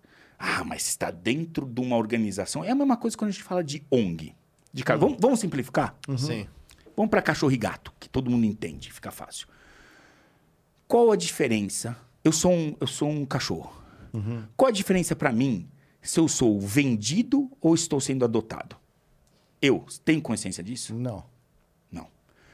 Aí eu vivo dentro de uma organização, uma ONG, uma casa que tem a maior boa vontade, aquela senhora Ô, que a prote... Desculpa interromper, mas o filho de uma pessoa que teve um canil, É. a diferença do cachorro foi adotado, É. comprado, que pro- normalmente o que eu presenciei, experiência própria, que foi comprado é muito mais bem cuidado. Vamos chegar lá. Mas aí você vai acompanhar meu raciocínio. Mas isso é a percepção nossa humana. O cachorro não tem a puta de uma ideia se ele está sendo adotado Ah, ou vendido. Ele- Ele não sabe. O que, que ele sabe? Ele sabe que ele está se fudendo sem veterinário e doente. Ele está se fudendo sem comer uma ração super premium. Ele está se fudendo porque ele tem que dividir aquele espaço daquele banheiro dele, porque é assim. É uma casa de 100 metros quadrados numa ONG que tem 500 cachorros, mano. Ali, todas as doenças possíveis, as, as malécias, se existe essa palavra, possíveis estão ali. Todas, tudo que tem, tá ali. Ele tá estressado, tá cagado, fudido, não tem comida, não sei o quê. Isso ele sabe dizer que não tá bom. Vai num criador bom. Não um mau exemplo, o bom exemplo, o bom criador. Porra, o cachorro tá que nem o rei, mano. Comendo bem do melhor. Tem papinho, tem, co- tem fufuzinho na cabeça, tem veterinário lavando o, Tem o- fantasia. o boga dele ali. Tá, meu, tá show. Manicure. Tá show, cara. Isso ele entende. Isso é bem-estar animal. Então, é isso que eu quero dizer. A gente tem que pensar no animal. É que a gente pensa naquela, naquela coisa mais tradicional. Não, esses são os guerreiros do, cuidam daqueles animais que ninguém mais quis. E aí fica aquele. E aí junta aquela coisa e que não tem bem-estar. Eu acho que a gente tem que criar políticas, é, política pública para ajudar essas ONGs né, a se estruturarem de forma coerente, a juntar e política pública para acabar com essa, essa coisa. Às vezes não precisa ir para uma ONG castra, não que nem no Parque Nacional que a gente falou, mas Sim. castra aquele gato e devolve para aquele ambiente. Deixa ele terminar no meio da. Tem gatos que são ferais que vivem na cidade. Eles são- ferais. Você leva ele para dentro de uma organização, de uma ONG, ele baixa o metabolismo dele, começa. As, as, a- né? Ele começa a, a- aquele monte de gato, aquela monte de condição. Ele faz o que? Ele baixa, como é que fala? Imunidade. Baixa imunidade, começa a entrar doenças oportunistas, começa a fuder a vida dele. Então, aí começa aquelas coisas. Precisamos de dinheiro. Pra... Você está precisando de dinheiro porque você pegou essa porra desse gato, cara. Você não tem dinheiro para pagar os que estão aqui, você vai pegar outro para não conseguir pagar a conta. E eu falo isso, não é com. eh, com uma, é uma crítica construtiva. Eu ponho meu, a nossa arca do Chico para ajudar o nosso hospital, ajudar a ONG. Eu sei que eles precisam de ajuda. Mas assim, eu não permito eles levantarem essa bandeira e atacar quem está cuidando de verdade, de uma forma, e só porque está vendendo, ah, ah, você está vendendo, como que você pode vender uma vida humana? Mas você pode adotar. E aí você pode, então, fazer feirinha. Eu sou contra a feirinha. Ah, Eu sou contra cachorro numa loja para ser vendido. Você tem que comprar no criador. Eu sou fã contra. Agora, você pode fazer feirinha no meio da calçada num supermercado para adotar cachorro. O pau que bate em João, bate em Maria. Cara, sei lá, Maria não pode bater, senão dá Maria da Penha. Mas bate João e bate no outro cara. Enfim, Chico também. Então, o que eu quero dizer é isso. A gente, por quê? É tudo. é- voltamos ao início da conversa.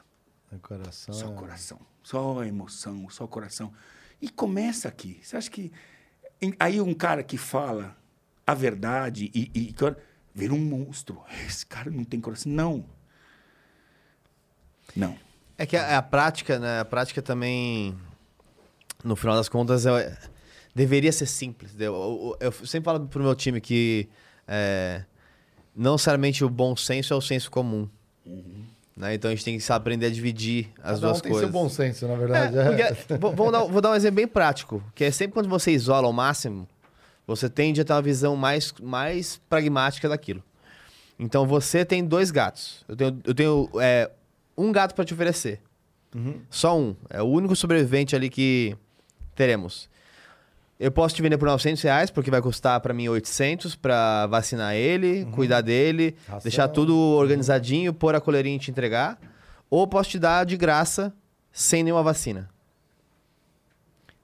Você vai defender. Você prefere que o, o gato tenha vacina ou não tenha vacina? Em que, em que interesse você está pensando? Se é no gato, você quer com vacina. Certo? É. Então você quer que ele seja vendido, não doado. A menos que o doador tenha é, modos de dar vacina e não cobrar. Mas aí ele precisa de pessoas, aí ele precisa pedir. Aí É, então, exato. o mais fácil de pedir é que para quem vai comprar. Os gatinhos que eu adotei, acho que já vieram com algumas doses. Depois a gente tá reforçando aí. Ah, é, tem esse, esse processo, não é verdade? Tem isso também. Você toma aqui um pouco e vai. Não se comporta, não. Se comporta. Mais uma dose. É, É, claro que eu tô afim. É, Otis, joga na tela aí. Tem uns perguntas da galera aqui, ó. Você é sabatinado aí, ó, pelo nosso, pelo nosso público aqui. Vamos ver o que, que vem aí. E eu tô curtindo pra caramba, galera. Vocês estão curtindo? Deixa uma abelhinha aí pra gente no chat. A gente vai saber é, o que vocês estão pensando aqui de hoje aqui. Tem uma galera aqui mandando Foi emblema? comentários. Mandando já foi, já bala. foi. Você, você tava, você tava no, no- na, na parte fisiológica. Ah, o senhor tá doendo aí? Tá com crise Eu renal? tô tomando aguinha agora, depois do, do hidromel, a aguinha. Eu, eu acho que eu não sei, eu não, não entendo como você pode ter uma crise renal se você bebe uma coisa que já vem pronta na natureza, que é o energético. É verdade. Né? Com uns 5 por dia ali, ó. Ó, a ABC Fernanda mandou uma mensagem. Opa, o que tá rolando aí? Ó, tamo, pra- agora, é, temos chamada pra. É, chamada pra para a mensagem da né? Fernanda. Uma evolução aqui, ó. É uma mensagem ABC Fernanda. Mensagem nível sênior, hein? Ó, Ó. Caramba, hein? Ó, ela botou assim: Olá, Richard. Trabalhei em uma empresa de óleo e gás que precisou desligar o flare da plataforma de gás natural por 24 horas. Flare é aquela chaminha, né? Que fica aí em cima, né? A pedido do órgão ambiental. Para não atrapalhar o acasalamento de caranguejos. O que acha dessas decisões que vêm da, entre aspas, autoridade, porém não tem efetividade nenhuma? Pô, eu não imaginava que o flare da, da, da, da plataforma ali atrapalhar o acasalamento dos caranguejos ali. Essa é interessante. hein? Não, nem eu sabia que era. Mas por se foi por 24 horas, cara. É... Bom, não sei, deve ter causado um prejuízo fodido, né? 24 horas é. É. Cara, porque assim, você tem que acelerar os caranguejos. Ó, Vocês têm 24 horas pra dar uma Bora, trepadinha, bora hein? fuder, bora fuder, bora É, fuder. Bora fuder. junta aí, junta aí, junta aí, joga uns Viagra na água ali, né? É. E nem é um acasalamento de verdade em si, esse passagem, né? É porque Nem eles soltam coisa- ali, né? É, mais uma ejaculação precoce. Mas, enfim, é, não sei, não posso opinar sobre o assunto porque tá um pouco fora de... Eu não, não- tem que contextualizar, não posso É, depende, depende mas- do contexto. É, Tem lugares, por exemplo, que. A Noronha, por exemplo, um, um caso. Que alguns passeios foram proibidos porque o som de motor, por exemplo, que tinha o som motor, atrapalhava o acasalamento de animais marinhos, coisa do tipo. Precisa fazer, na verdade, precisa fazer Você cortava a ciência. vibe dos bichinhos. Eu sou um né? cara de ciência. Então, assim, tem Avaliar que ter... impacto. Então, vamos lá. Por exemplo, eu levo os caras para fazer esse passeio na Amazônia. Aí tem ah, tem uma das situações tem essa licenciada dos botos que os caras "Ah, falam um monte de coisa. Porra, teve ciência que estudou e falou é bacana, não atrapalha, é tá legal. Então não, não cabe você, ah, porque eu não gosto, porque aí começam, porque aí tem cicatriz, aquela coisa, não sei o quê. Porra, os caras estudaram essa, essa merda, cara. Não, cala a boca. Aí, beleza. Aí o, o- vai o jacaré. Cara, tem jacaré pra caralho na Amazônia. Aí tem uma coisa que é tradicional, que é focar jacaré. O cara vai lá com, a lanterna, vem um jacarezinho pequeno, vai lá, tchum, pega o jacaré. Um cara que é um cara local, que deve fazer isso a vida inteira, isso. E aí, hoje no turismo, ele pega, antes ele pegava para comer, agora ele pega e solta, porque ele sabe que tem jacaré lá é bom, porque tem no jacaré, tem mais turismo, tem mais dinheiro e ganha muito mais dinheiro com o, com o jacaré vivo do que o jacaré morto. E é mais fácil ele voltar lá e achar porque ele deixou lá o jacaré. Aí ele vai lá, pega o jacarezinho, mostra para as pessoas, não sei o quê, e devolve. O jacaré é um bicho de 300 milhões de anos. Meu, ele sobreviveu à porra do meteoro, aquele mesmo design, ele sobreviveu a porra toda. Ele tá lá ainda. Então, assim, isso atrapalhou coisa? Ah, eu atrapalhou porque ele estava ali quietinho e não sei o quê. Não, não, não, não, não. Não é do quietinho, bonitinho e fofinho. Põe um cara para fazer uma pesquisa da adrenalina, do estresse, e quanto isso pode atrapalhar, não sei o quê, e aí a gente vai avaliar. Mas tem que parar com esse negócio do achismo do coração, porque eu acho, tá, eu acho que tudo atrapalha, cara.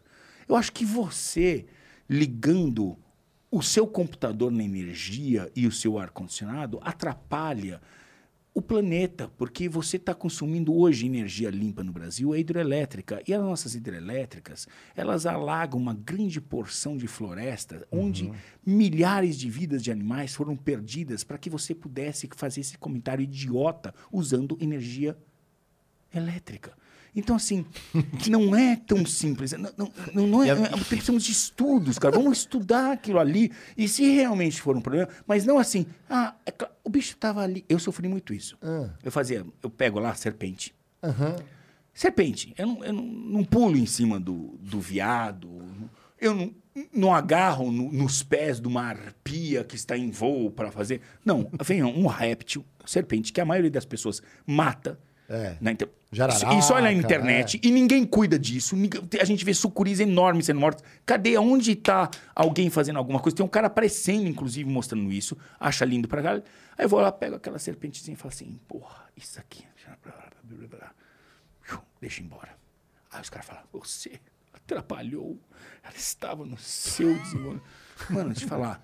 a Ela vai serpente, chegar atrasada pro jantar, pô. Você, a você segurou ela. serpente é o seguinte: quando vem o gavião, e tenta pegar a serpente, ela vai morder o gavião, vai enfiar o de, o, a cauda no olho do gavião, ela vai fazer tudo para escapar. Se ela conseguir escapar daquele gavião, o próximo passo dela vai ser fuder a vida de um rato, ela vai se alimentar de um rato. Isso é natureza, ela não vai para o psicólogo falar, o gavião, o que eu posso fazer? Isso não é, isso é natureza, bro. Então, assim, pelo amor de Deus, se você fizer essa interação com a maior suavidade, de, fora, obviamente, de unidades de conservação, que são eh, locais protegidos, eh, santuários para a gente né, ir lá só observar. Pô, pelo amor de Deus, a gente está educando as pessoas, porque as pessoas estão matando cobra, cara. Então, é, é, essa essa coisa que. Nem sei como é que a gente chegou nisso. A gente estava vendo o quê? Do, do Ah, caranguejo tá. no flare ali. Manda é. outra, manda outra para nós. É. Mandar uma minha aqui. É. Não sei nem como começar essa pergunta, mas é uma coisa que o Geiger falou. O que, que você acha de é, al- alguns multimilionários, o cachorrinho dele morre, ele pega e clona o cachorrinho. Ah, tem gente clonando? É, é 100 É- mil dólares. É uma discussão O Geiger atual. pode falar melhor que eu. E aí vai nascer igualzinho que era. Bonitinho. E Onde tá? Eu queria, eu queria um acesso, eu queria me clonar, cara. É sério. Pra ontem. Não, é sério. Não, não eu queria me clonar. Eu tô precisando me clonar, cara. Eu ia, eu ia triplicar o meu faturamento se eu me se Mas me aí você- a clonasse. pessoa tem que sa- saber que eu tudo mando, que você eu ia sabe. mandar o meu clone pra fazer as, os eventos e assim. E você ia... É Só É porque tem muita gente que discute, que é- isso é um pouco Black Mirror, que pode ser que, dependendo de como a gente chega também, aí é, é aquilo. Os extremos nem sempre são bons pra usar de exemplo. Porque a mesma pessoa que fala, ah, vai nessa de vender, vender, pra ela se defender do absurdo que é o outro lado, ela usa o outro absurdo, não o caminho do meio pra justificar. Sim. Por exemplo, ah, você é nessa de vender, imagina que tem um cachorrinho que nasce com uma marquinha que é um coração. E aí, como ele vale mais valioso, todo mundo quer ter o, o cachorrinho de coração. E aí a gente começou a fazer, pegar o DNA desse cachorrinho e replicar simplesmente. E acabou todos os cachorrinhos, porque nasceu o grande cachorrinho Pokémon. Que é o cachorrinho que vai ser famoso, que to- todo mundo vai querer ter um cachorrinho com o coração. Que é feito pela empresa X, DNA Creators. Então, sim, essa é uma Nossa, possibilidade. É monstruoso isso, né, cara? Essa é uma possibilidade. Mas é uma discussão que, assim, não precisa levar pro, pro extremo. Vamos, né? Conversando Será? sobre o caso. é, Fico pensando, cara, será que vem com a mesma. Tem um filme assim, né? Será que a pessoa vem com a mesma consciência, cara? Ou o animal vem com a mesma consciência? Nossa. Com aquele aprendizado do que você dá. Ou vem meio como um cemitério maldito, vem meio diabrado. bugado, né? Tá bem Bem bugado. bugado, Eu, eu acho que são discussões que a gente vai ter muito em breve, essas. Muito em breve. Vai ter muito. pô. Deixa, deixa a audiência aí responder aí. Põe aqui se você dá um sim ou não aí, morais. se você É. clonaria o seu pet aí. Porque depois é- que ele morrer, ele de morais, novo, el- assim. elas né? são interessantes porque elas eh, colocam as pessoas pra perguntas que são complicadas. Ah, po- não pode então DNA. Tá bom. Mas e se for pra salvar o mamute? Que foi agora a tecnologia, a mesma Mas se ele foi tecnologia. extinto é porque aconteceu um lance pra ele ser extinto. Não, mas aí, então, esse é o ponto. mamute, né? Aí vai ter torcida. Aí vai ter torcida do Não- assim, esse pode, esse não pode. Aí vai criar um comitê da, do animais que podem Porra, mas ter. eu vou falar uma coisa pra você. Mamute que se foda, que Não, já é. foi a época dele. Mas assim, Diabo da Tasmânia, cara. Um bicho agora que saiu, subiu faz pouco. Sei Não, lá, é- isso em 1950, 60. Não, não, não, esse é o tigre da Tasmânia, não o diabo. O tigre, diabo, né? desculpa. é, o tigre, é, Nossa. o tigre da Tasmânia. O diabo acho que ainda tem. O Foi diabo bem. é o Tasmania, ainda Foi tem. diabo É, o Tasmania, o tigre que foi o tigre, na tigre, Austrália, É, é. exatamente. Caralho, será que não vale a pena a gente... Eu acho que sim. É, seria curioso, né? Pelo menos ver como é. O duro que assim, como que você. Como que ele vai ter um comportamento? Que, é claro que você tem aquela parte, vai, que, é, que está na- nos genes, né? Digamos, mais inatas dos animais. Mas será que vai reproduzir igual? Esse cara, Esse daí, ó. É, esse cara acho que é, 19, é É 1960. um canídeo, que 50, é, acho que é, né? Um canídeo, né? De tigre não tem nada mais pelo. O pessoal acha que É, teria- pelo... pelas pelos- listras, né? Ali que tem. É, já, já, assumi- já assumiram grandes felinos, já tem, já tem um monte de coisa ali, né? No, no- no- é, símios também que estão desaparecendo, talvez. É, eu acho que assim, isso vai Esse ser inevitável. Ah, Dodô, é o Dodô, Dodô. Dodô. Isso vai ser inevitável, essa discussão, daqui uns anos, eu acho. E vai ter que se criar regras morais. E claro que vai ter os caras que vão fazer a coisa hum, da Certa, forma as coisas certa, erradas. né? Quem vai seguir a ordem. Tem tudo nesse mundo. Ai, ai. Caramba, não, sensacional. Muito A foda. gente tem um. é emblemático aqui no nosso podcast, que é assim, cada convidado que vem, ele adiciona uma liga aqui no nosso escritório, aqui, a nossa bola de elástico vai ficando cada vez maior aí com os nossos convidados. É como se você adicionasse um animal raro aqui ao Critique e aumentasse a nossa liga. Algo que você descobriu ali, como que você ia colocar o nome científico, uns Rasmussen, assim, coisa. Mas aqui o nosso animal é a abelha. Você, tem, você manja alguma coisa das abelhas aqui que você pode trazer de curiosidade aqui pra gente? É, as abelhas com essa alteração. é, Você sabe que as abelhas elas é, sofreram um negócio que nós chamamos de coevolução, né? Que é a- elas evoluíram junto com as plantas. Elas não estão ali, elas não dão frutos e flores porque elas são legais. Elas querem algo em troca, né? E ahm, o mundo, o planeta como nós conhecemos hoje, ele ele pode viver sem o leão, pode viver sem, sem a onça pintada, ele pode viver eventualmente, ele pode vai ver, com certeza ele vai pode viver sem a baleia, as diferentes espécies de baleias, mas sem os insetos. Esse mundo como a gente conhece hoje não pode viver. E essas alterações todas, esse descompasso que a gente está vivendo no planeta, eh, desregula a atividade de diversos insetos que são importantíssimos para a polinização e para para as florestas e, e plantas que a gente conhece hoje em dia, né? Essa coevolução, né? Tem plantas muito especializadas para determinados insetos, inclusive para determinados mamíferos e determinadas aves, inclusive, né? Isso a gente chama de coevolução.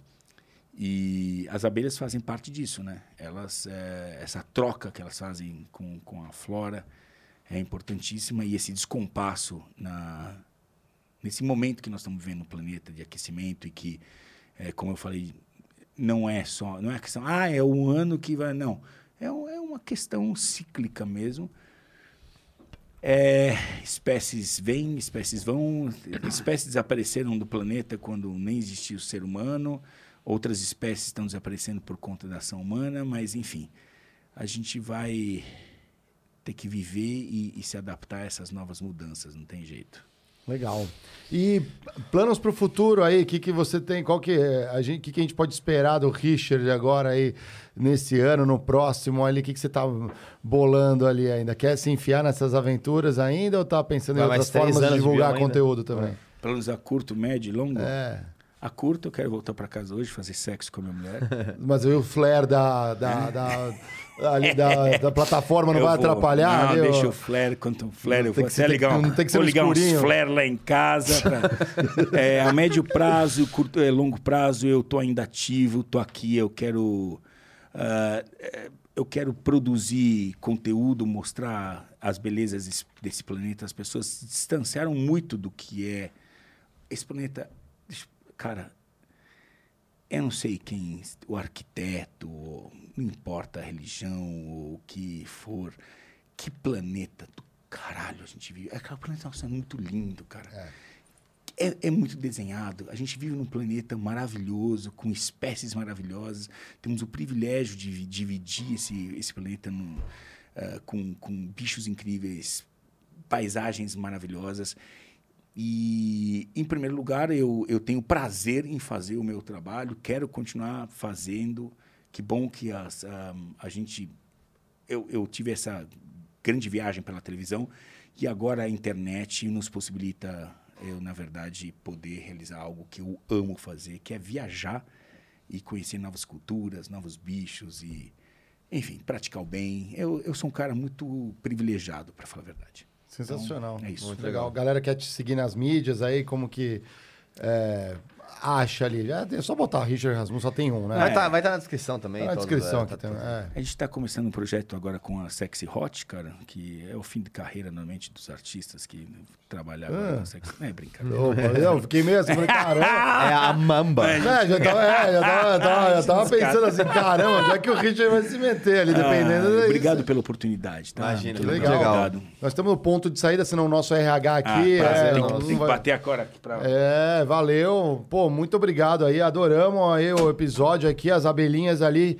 Fiquem Tá espertos. marcado. E é isso aí. Amanhã, amanhã, hein, ó. Confiram aí, a gente vai trazer uma galera aqui que vai falar do mercado pet. Tem muita gente trabalhando em empresas aí que estão crescendo, tem startups. Tem empresas aí que já estão consolidadas, inclusive vou dar uns depoimentos aqui. Eu trabalhei na época de P&G a com a galera do Eucanuba. Lembra dessa, Geiger? Eucanuba, Lembro, ração lembro, animal, sim. né, para cachorro Tá voltando agora, me parece. Ela sumiu. tá É, voltando porque saiu, era- não era produzido no Brasil. E a Mars, que faz chocolate, é, pegou essa marca ali. A gente vai falar desse mercado pet aí que tá em todo lugar agora e bombando mais do que nunca, né? Cresceu, né? É, ó, uma lembrancinha aqui pra você. Todo convidado aqui ganha uma, uma lembrancinha aqui também. E é isso aí. Até amanhã, galera. Quer algum recado, Geiger? A galera tá Não. perguntando do Monetiza Flow. A, a minha aqui, mãe, ó. a minha mãe mandou um vídeo. Vai colocando aí, Otis, enquanto eu coloco, eu falo do Monetiza Flow. Mandei no seu Whats, mandei no seu Whats. Pega aí. É... Então, galera, Monetiza Flow, sim, o YouTube nos monetizou novamente. Espera um pouquinho só, rapidinho, só pra passar esse recado. É, hoje teve um anúncio lá no Flow, espero que todos tenham acompanhado. É, como parte do que a gente começa agora a construir para devolver para vocês também, que nos ajudaram a, a criar esse conteúdo e criar esse sonho que foi o Flow desde o começo. É, a gente separou um canal que vai ser o canal, de, o canal do Estúdios Flow. Lá vão ter canais mais. vão ter conteúdos mais diversos que a gente tem dentro do estúdio, desde os podcasts da casa, conteúdos que a gente faz externo. Espero que a gente faça muitos projetos fora do Brasil também. É, e aí vai depender do. é, quem é o podcast, quem que é o criador de conteúdo que vai fazer esse- esse, produto. Mas a gente vai ter vários vídeos lá. E 100% dessa renda vai ser 50% dividido com todos os colaboradores do Studios Flow e os outros 50% com membros. Então, assim, esse é um canal que é, é um canal para de fato para a comunidade. 100%, 100% vai ser devolvido. Então, é um modo de devolver né, a ajuda que todo mundo eh, teve durante esse processo. E muito mais eh, vai chegar por aí. Eh, a gente quer cada vez mais que vocês participem de, de votos do que a gente de- deveria fazer, projetos, escolher mascotes, escolher um monte de coisa é, que a gente está criando o caminho através da nossa plataforma. Então, valeu pela ajuda e a gente continua firme nessa batalha aí. Isso aí minha mãe mandou, mostra pra eles. vamos ver, então, Eu falei, ó, lá em saruê casa, ó. lá em casa. ó. Ah, o- É a minha é, casa. O Saruê, esse é o Saruê? Saruê. É. um bichinho simpático demais. Você tá louco, cara. Ele entra lá, ó, ó lá. Ah, que bonitinho. Se cara. fazendo sua higiene ali, mas vocês adotaram Sim, ele? Não, é, é que ele é a chácara, né? Então ele entra às vezes dentro de casa, sai, é um Ai, que vivo, né? legal. Porra, Puta, bicho legal, mano. meu. Que legal. Não tá, não tá preso, viu, galera? Olha lá. É, É, ele que não- entrou, não deu culpa também, pelo amor de Deus. Mal sabe onde se enfiou, né? Sacanagem. Sacanagem. Mas, é, Ó, mas ó, ele é bonitinho mesmo, ó, ele é bonitinho, né? ele fica... É, pô, vocês fizeram uma. Não, ele entrou aí, é- isso é tipo, é um... Não, sim, mas eu tô falando, vocês pegaram o momento que ele tava ali. Sim, sim. Obrigado, Mames, por acompanhar o podcast e também por ter É, mandado esse exatamente. vídeo exclusivo aqui pra gente. Beijo aqui para o professor Domênico, para dona Lia, aqui É o Amarelândio, João Anjos, a Juliana Lovotrico, que entrou aqui também, falou que não gostaria de ter um cachorro clonado.